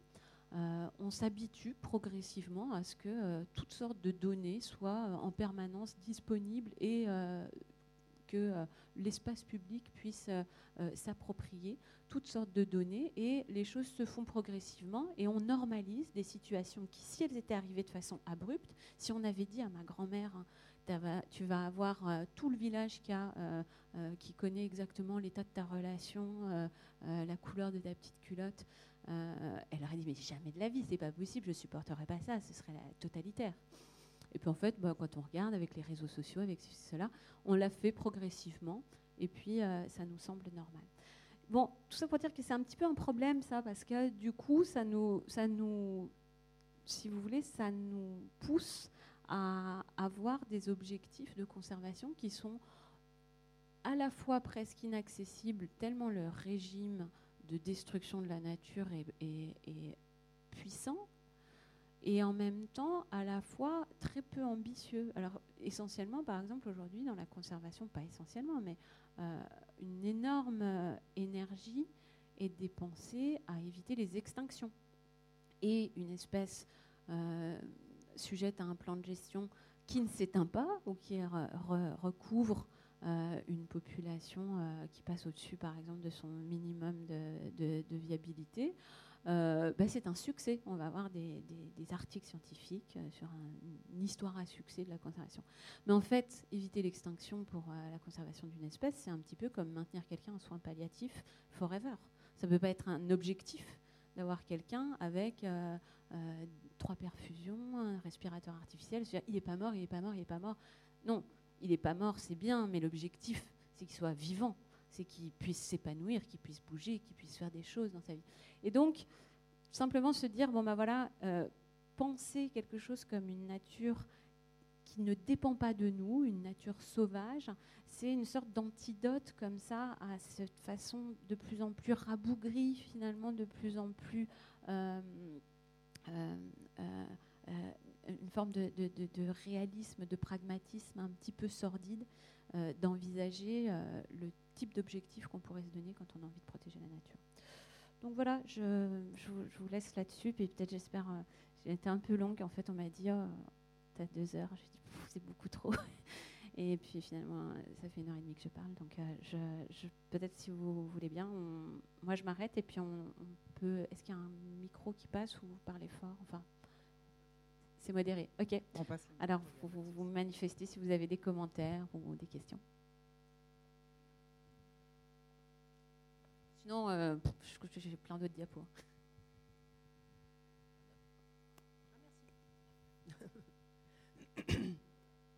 Bonsoir, j'ai eu la chance de lire votre livre et je me suis particulièrement intéressée à ce que vous avez dit à propos de la compensation.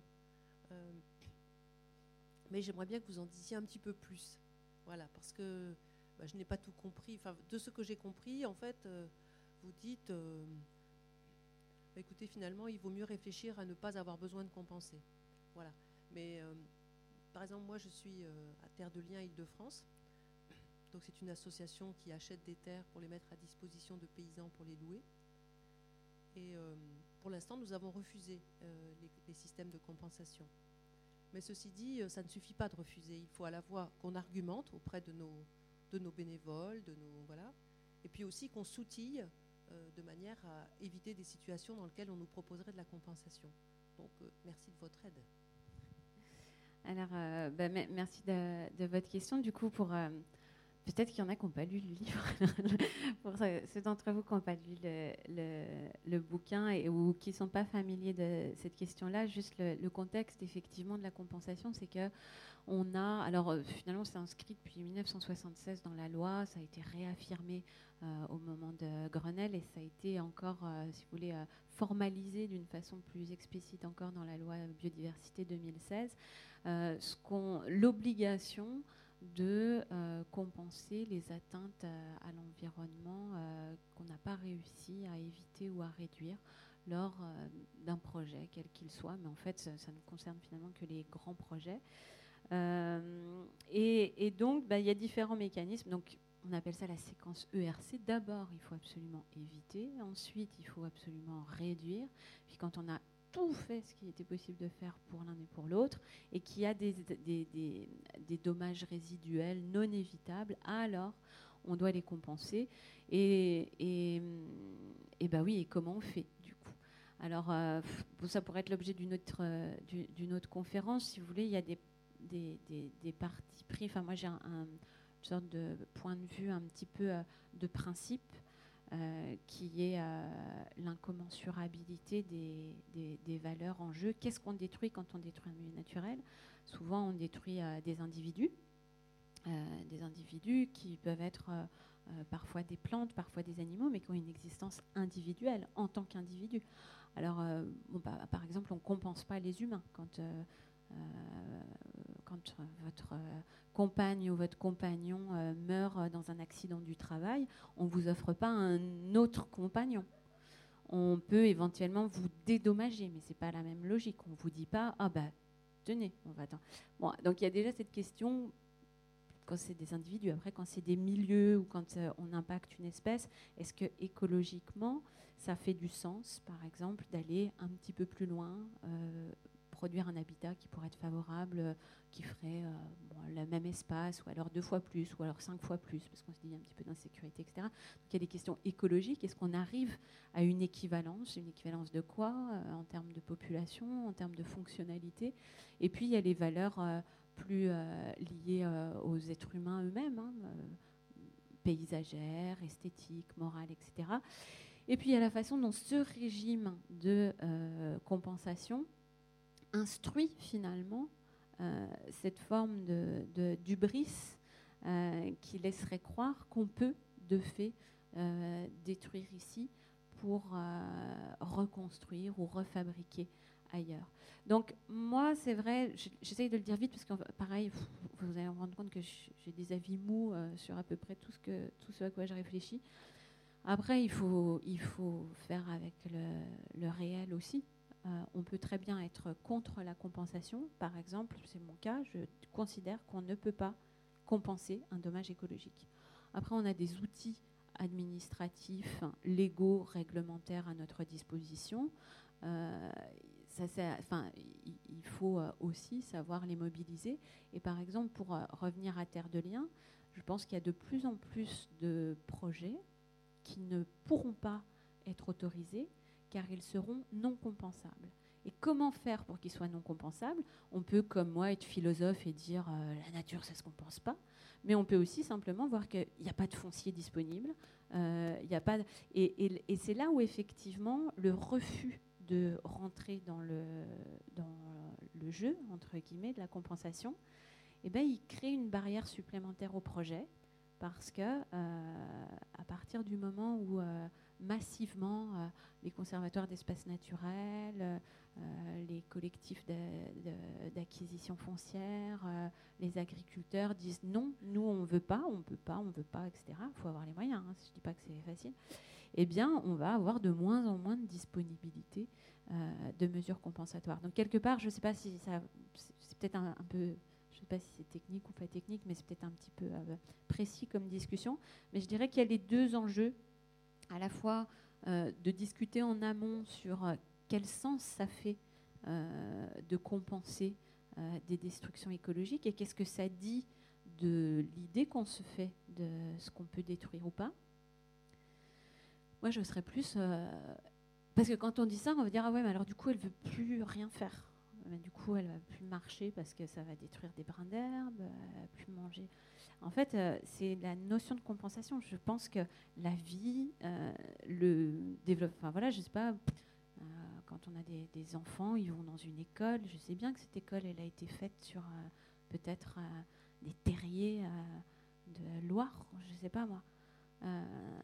c'est, je pense qu'il vaut mieux se mettre dans une disposition de, dédommagement, de respect, euh, que de compensation. La compensation, elle rentre dans un régime comptable et elle nous fait croire qu'on compense, ce qui selon moi est non compensable. Dire cela, ce n'est pas dire maintenant plus aucune destruction n'est acceptable.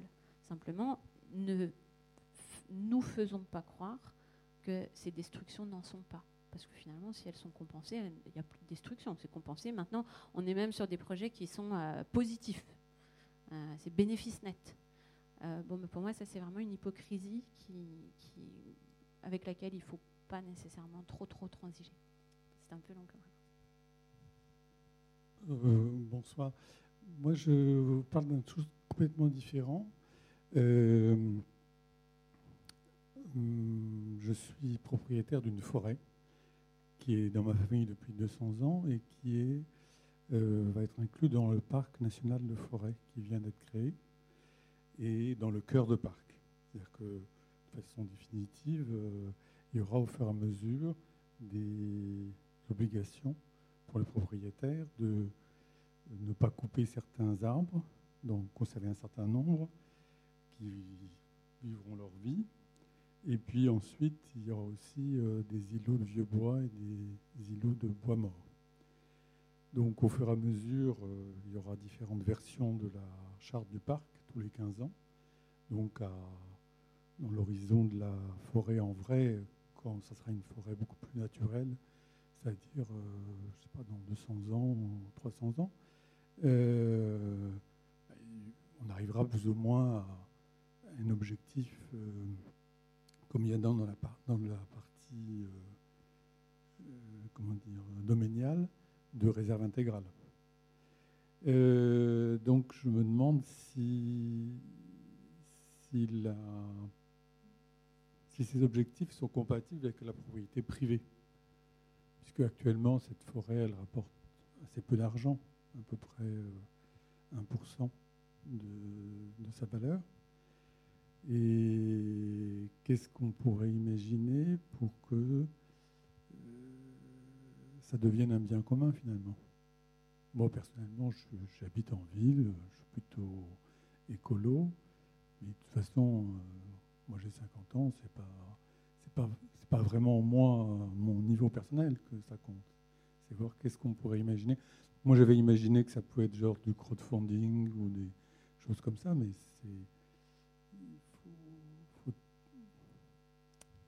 il faut voir ce qui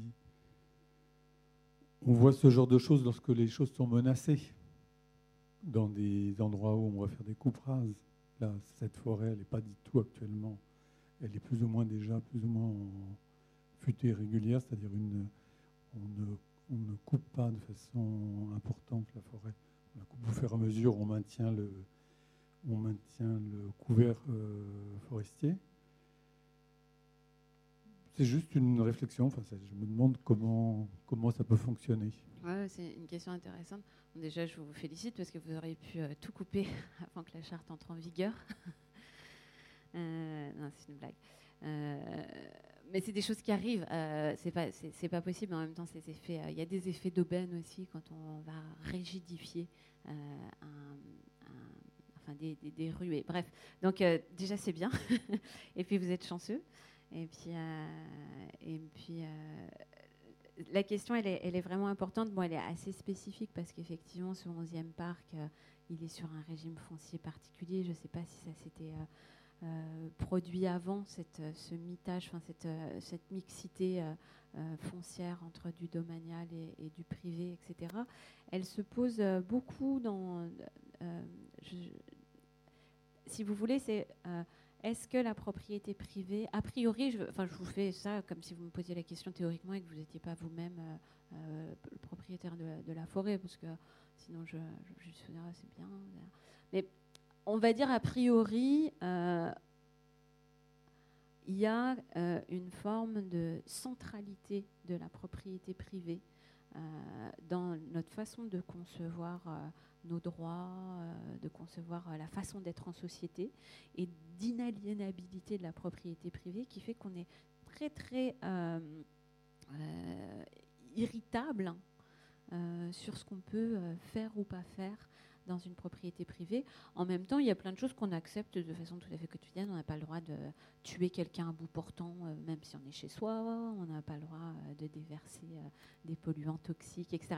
mais bon, ce, régime de la propriété privée, on peut dire que dans une certaine mesure, si on prend une sorte de perspective un peu historique, anthropologique large, il fait partie du problème, parce que la propriété privée, c'est l'appropriation. Mais initialement, comment sait-on, comment et pourquoi s'est-on approprié la terre, par exemple? Quel contrat a été signé avec les lombriques, avec les arbres, avec les cerfs, euh, pour euh, s'entendre avec eux sur le fait qu'ils nous appartenaient ou qu'on était?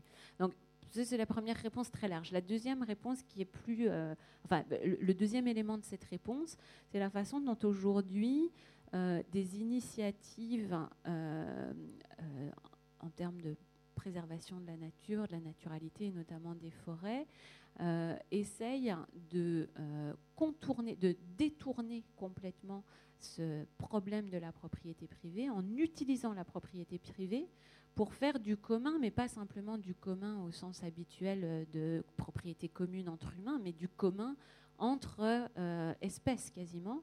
Je pense notamment à des initiatives comme celle de l'ASPAS, que vous connaissez peut-être, qui font du crowdfunding pour faire de l'acquisition foncière, pour ensuite ne surtout rien faire de ces lieux-là. Et du coup, ça mixe complètement, euh, si vous voulez, le tableau où on pourrait dire ben, la bonne solution pour la nature, ce serait euh, du public, euh, du commun, et puis le problème, ce serait des privés qui voudraient juste exploiter au maximum, etc. Puis là, on, retourne totalement ça.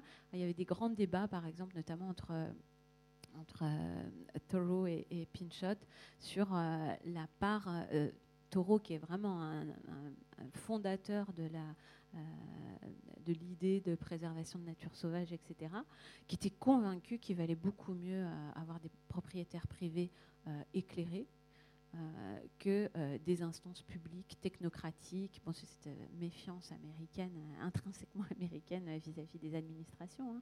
Mais donc voilà, je, suis désolée de ne pas vous répondre comme il faut, si ce n'est qu'effectivement, les initiatives comme l'ASPAS, alors là c'est différent parce que c'est de l'acquisition foncière, se font et se publicisent, on se met à en parler à un moment où peut-être que les sites eux-mêmes, les forêts, les sites concernés, c'est plutôt des opportunités d'acquisition. Donc, ce pas des sites qui sont menacés.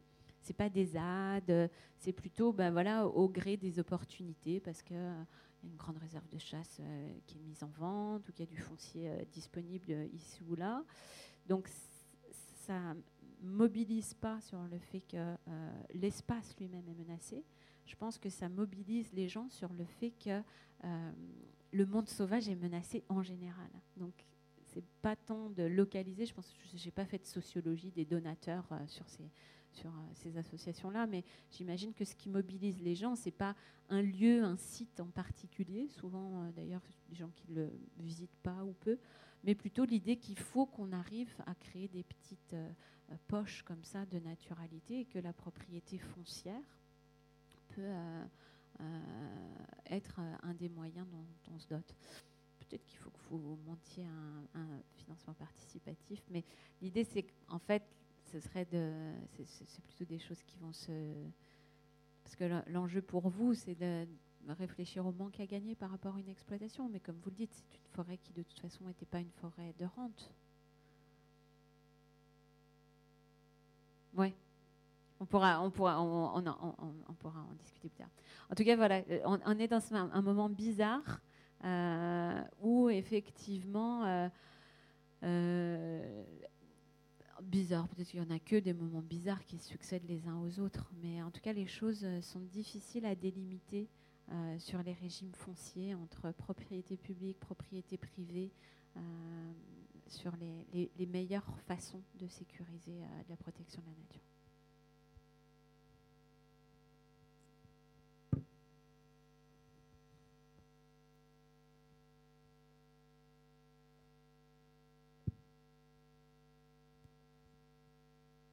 Bonsoir. Euh, alors j'ai deux questions. La première, c'est euh, au sujet du, de l'Anthropocène. Vous avez expliqué que ça a été utilisé dans un texte en 2000 et que donc ça a été posé par un scientifique à d'autres scientifiques. Et vous avez euh, présenté des réponses possibles, mais oh, soit vous ne l'avez pas dit, soit je ne l'ai pas saisi. Est-ce qu'une réponse scientifique a été apportée à cette question? C'est ma première question. Et ma deuxième question, c'est qu'est-ce qui se passe au, petit B? Parce que là, on a l'impression de s'arrêter en plein milieu de. Ah. Alors, euh, ben, j'ai pas donné la réponse parce qu'en fait, ça, dégonfle complètement toute la tension narrative de mon propos. C'est que oui, euh, l'été dernier, la commission euh, de stratigraphie internationale dédiée au quaternaire a statué euh, et en plus, c'est aussi parce que j'ai honte de moi, je ne suis pas foutue de me souvenir du mot. Mais en fait, il y a une nouvelle ère, et c'est pas l'anthropocène, et ça n'a rien à voir avec les activités humaines. Et donc, ça a juste complètement fait pchit du point de vue de la, stratigraphie. Par contre, du point de vue de, on va dire de, l'opinion publique, en général, c'est le moment dans la conférence où il y a des gens qui sortent leur smartphone euh, et, et, ils me disent quel est le mot. Ça commence par un M et ça fait trois syllabes, je crois. Euh, donc, première réponse. Deuxième réponse, eh ben, euh, ah oui, vraiment un acte manqué.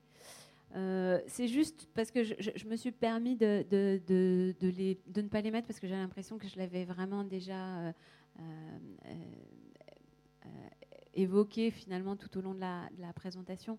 J'ai l'impression qu'il y a quelque chose à, repenser, à, réinvestir euh, dans une conception de la nature qu'on accepte comme étant extérieure et vis-à-vis de laquelle on accepte aussi nous-mêmes de euh, s'auto-limiter et de, penser à, nouveaux frais finalement euh, la limite, la frontière, euh, d'une façon qui ne soit pas euh, une barrière infranchissable, un mur étanche, mais bien plutôt un lieu de définition des identités, des altérités, y compris la frontière euh, parfois aussi physique qui nous permet de ne pas se sentir partout chez nous et d'accepter par exemple dans certains territoires plus sauvage euh, de ne se comporter qu'en simple visiteur, de la même façon qu'on se comporte en général qu'en simple visiteur quand on est invité chez des amis ou qu'on va visiter un pays étranger.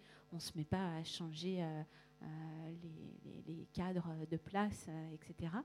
de la penser aussi dans son altérité et s'imaginer faire cet effort de, de, penser qu'il y a autant de monde pour qu'il y a euh, d'êtres euh, vivants et qu'il y a d'espèces, et, donc d'essayer de euh, s'inspirer notamment des travaux de l'éthologie.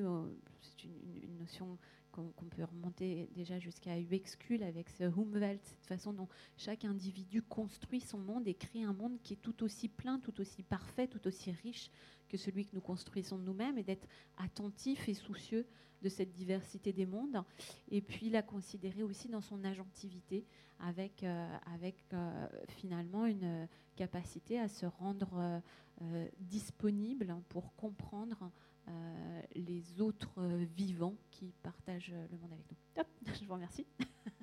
C'est une conclusion. Il y en a plus après, hein, je vous promets. Donc, a priori, le terme, c'est le mégaléien. Ah, merci. Mégaléien. Mégal, voilà, merci beaucoup. Il y a toujours un smartphone dans la salle. Euh, bonsoir. C'est simplement pour rebondir un peu sur ce que vous étiez en train de dire. Il y a, il y a quelque chose aussi de l'ordre de, de, la limite pour laisser ce sauvage et de ne pas tout piétiner, qui est quelque chose qui est difficile en fait à faire respecter, ou en tout cas à faire aussi. Et à contrario, il y a un paradoxe, c'est le fait aussi d'avoir cette relation avec le sauvage et de pouvoir se mettre à la place. Et quand je dis ça, c'est de vivre une expérience, juste d'aller rencontrer des poissons ou juste observer des animaux. En fait, fait que en fait, on crée un lien et on commence à comprendre ou à sentir et à ressentir. Et il y avait la question comment penser le sauvage? Et je sais pas, je me posais la question de comment on peut vivre avec lui. Est-ce qu'on peut en faire partie malgré toutes les différentes natures que vous avez décrites et clarifiées, qui aident beaucoup? Et qui en même temps, euh, quand on a une expérience et qu'on ressent, on commence à aussi à aimer. Et de par aimer, en fait, on commence par euh, peut-être avoir l'envie de, ben, s'y intéresser, de connaître nos euh, impacts sur eux, ben, sur cette vie, en fait, qu'elle soit floristique, faunistique ou encore plus large. Et, voilà, c'était juste une, réflexion que j'avais suite à, tout ce que vous venez de dire. Oui, c'est une réflexion euh, super importante parce qu'en fait, elle pointe toute la, tension euh, qu'il y a dans une proposition comme la mienne, qui est mais quels sont euh, les moteurs finalement, quelle est la, quelle motivation offrir Et comme vous le dites, une, la motivation première, c'est la connaissance. En fait, on ne peut pas euh, protéger ce qu'on n'aime pas et on ne peut pas aimer ce qu'on ne connaît pas. Et comment euh, connaître mieux qu'en étant là, qu'en observant, sauf qu'on est beaucoup trop nombreux et qu'évidemment, si on veut tous observer du lynx, il faut aller le voir au parc zoologique. Et que donc alors et du coup alors voilà il y a cette sorte de tension qui est alors la, première réponse c'est un documentaire animalier mais, euh, euh, c'est un petit peu mais voilà parce que de fait on va pas tous aller faire des safaris euh, ou on va pas tous aller faire des expéditions à Bornéo avant d'arrêter de manger du Nutella quoi. Mm. donc c'est vrai qu'il faut trouver aussi des façons de, médier comme ça cet intérêt cet amour et euh, entre autres, hein, euh, la littérature, euh, le, cinéma documentaire contribuent à ça. Il y a un outil que j'aime beaucoup pas simplement parce que j'ai plein d'amis ornithos, mais parce que je l'ai investi philosophiquement comme un, outil dialectique de ce rapport à la nature qui est la, la, jumelle, en fait, enfin la paire de jumelles, en se disant une sorte de paire de jumelles métaphorique de se dire comment trouver la bonne distance. Et selon les espèces qu'on veut observer, les milieux qu'on veut observer, la bonne distance peut être très différente. Et parfois, la bonne distance, c'est pas de distance du tout, parce qu'on a, des, on a des, certains milieux, certaines espèces qu'on peut tout à fait euh, voir, connaître, fréquenter. Puis il y en a d'autres qui nous obligent à prendre une distance plus grande et, euh, et, d'essayer comme ça euh, de, penser à ce qu'on est quand on est derrière une euh, paire de jumelles, comme quelqu'un qui regarde de loin avec la volonté très intéressée de ne pas interférer, non pas seulement par respect pour le milieu qu'on observe, mais parce qu'on sait que les observations seront beaucoup moins intéressantes si tout le monde sait qu'on est là.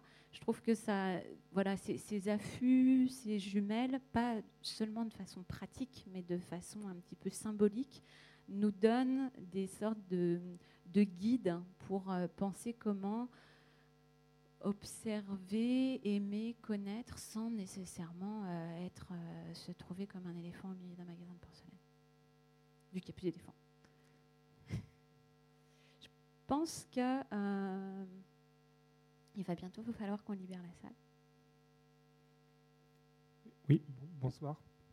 J'avais une, petite question, je ne sais pas si c'est dans le sujet ou pas, mais est-ce que euh, les philosophes euh, de l'environnement euh, se sont un petit peu penchés sur une question de, du remplacement ou pas, hein, je ne sais pas, mais en ce moment du terme de nature par rapport à celui de biodiversité Est-ce qu'il y a une réflexion par rapport à ça? Enfin, moi, c'est une, observation que, que j'ai.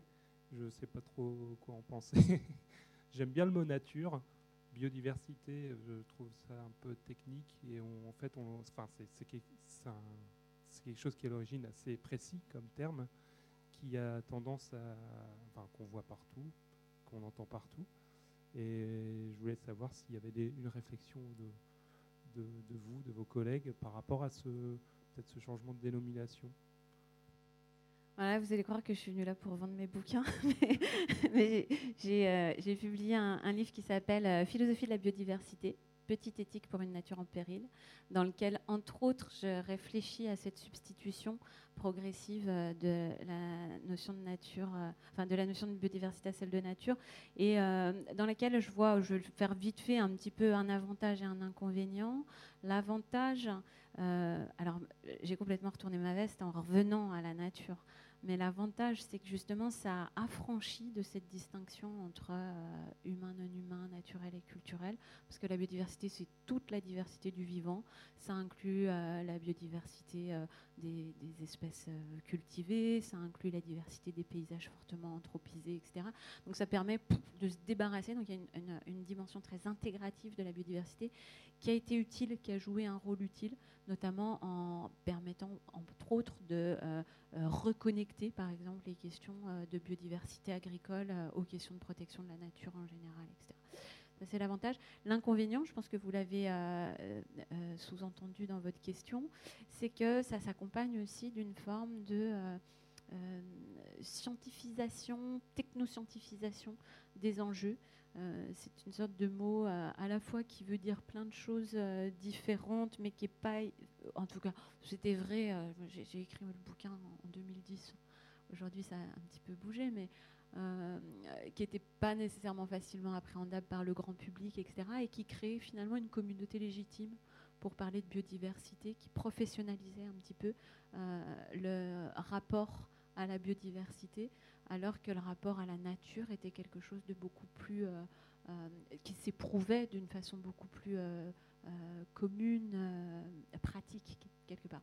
Donc oui, il y a ça, mais il y en a d'autres. Alors plutôt en, anglais, et puis dans les philosophes français, il y a Catherine, Catherine et Raphaël Larère, par exemple, qui parlent beaucoup de nature, mais qui ne manque pas d'articuler ça avec la notion de biodiversité. Mais l'ouvrage de référence, c'est le mien.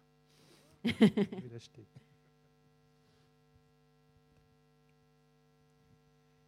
Oui, Virginie, moi j'ai un sujet, c'est Maxime, sur lequel euh, j'ai euh, pas mal de difficultés à avoir un avis arrêté et j'aimerais savoir si tu partages mon désarroi.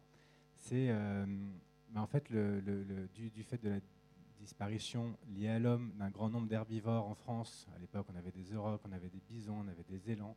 Maintenant, lorsqu'on laisse la nature dans plein d'endroits fonctionner par elle-même sans la moindre intervention humaine, finalement, du fait de cette absence de perturbation d'herbivores liée à, une pression anthropique antérieure, euh, on, laisse plein de milieux disparaître, des espèces dépendantes de ces milieux disparaître, et donc jusqu'où on peut euh, accepter dans cette euh, pensée de la nature une certaine forme d'interventionnisme, pour le coup compensatoire d'erreurs passées. voilà, j'aimerais bien savoir comment, comment placer ça dans cette réflexion que je partage sinon parfaitement, mais, là-dessus, je, je suis un peu perdu. Hein vieille angoisse française de la couverture des milieux. Il y a un truc. Euh, oui, bah oui. Euh, d'abord, euh, des, prairies, enfin de l'herbivorie sauvage, faut pas sous-estimer le potentiel. en tout cas, en montagne, par exemple, on a encore. c'est pas aussi gros que des aurochs, mais on a encore des, des, grands ongulés. donc, je pense que à mon avis, donc non, comme toi, j'ai pas d'avis. Je pense qu'il faut pas faire euh, de euh, la reprise de la forêt une phobie, qu'avant que toute la France soit couverte bord à bord de forêt, il restera des patchs, il restera des prairies temporaires pour toutes sortes de raisons d'usage, de jachère, etc. Donc voilà, j'ai l'impression que de toute façon, la question ne se pose pas de savoir si ah ben d'un coup on arrête euh, toute euh, gestion, euh, enfin toute ouverture des milieux via le pâturage. Essentiellement, c'est ça. J'imagine c'est ça que tu as C'est quoi de pâturage domestique Je pense qu'on peut faire des patchs et que, et que, et que par contre, moi, si tu veux, le, pendant euh, de ta perplexité, c'est sur celui euh, justement des opérations de rewilding avec euh, introduction ou réintroduction de grands herbivores. Et je trouve ça assez, je, suis perplexe, je trouve ça assez fascinant en fait. Je, me dis que c'est des, des, choses à tenter peut-être plutôt que de, enfin, la façon de suppléer à cette absence d'herbivores sauvages dû à la persécution, la surchasse, etc. C'est pas nécessairement de mettre du bétail, c'est peut-être aussi de donner un petit coup de pouce avec des réintroductions d'herbivores. Mais je me pose la question. Quoi.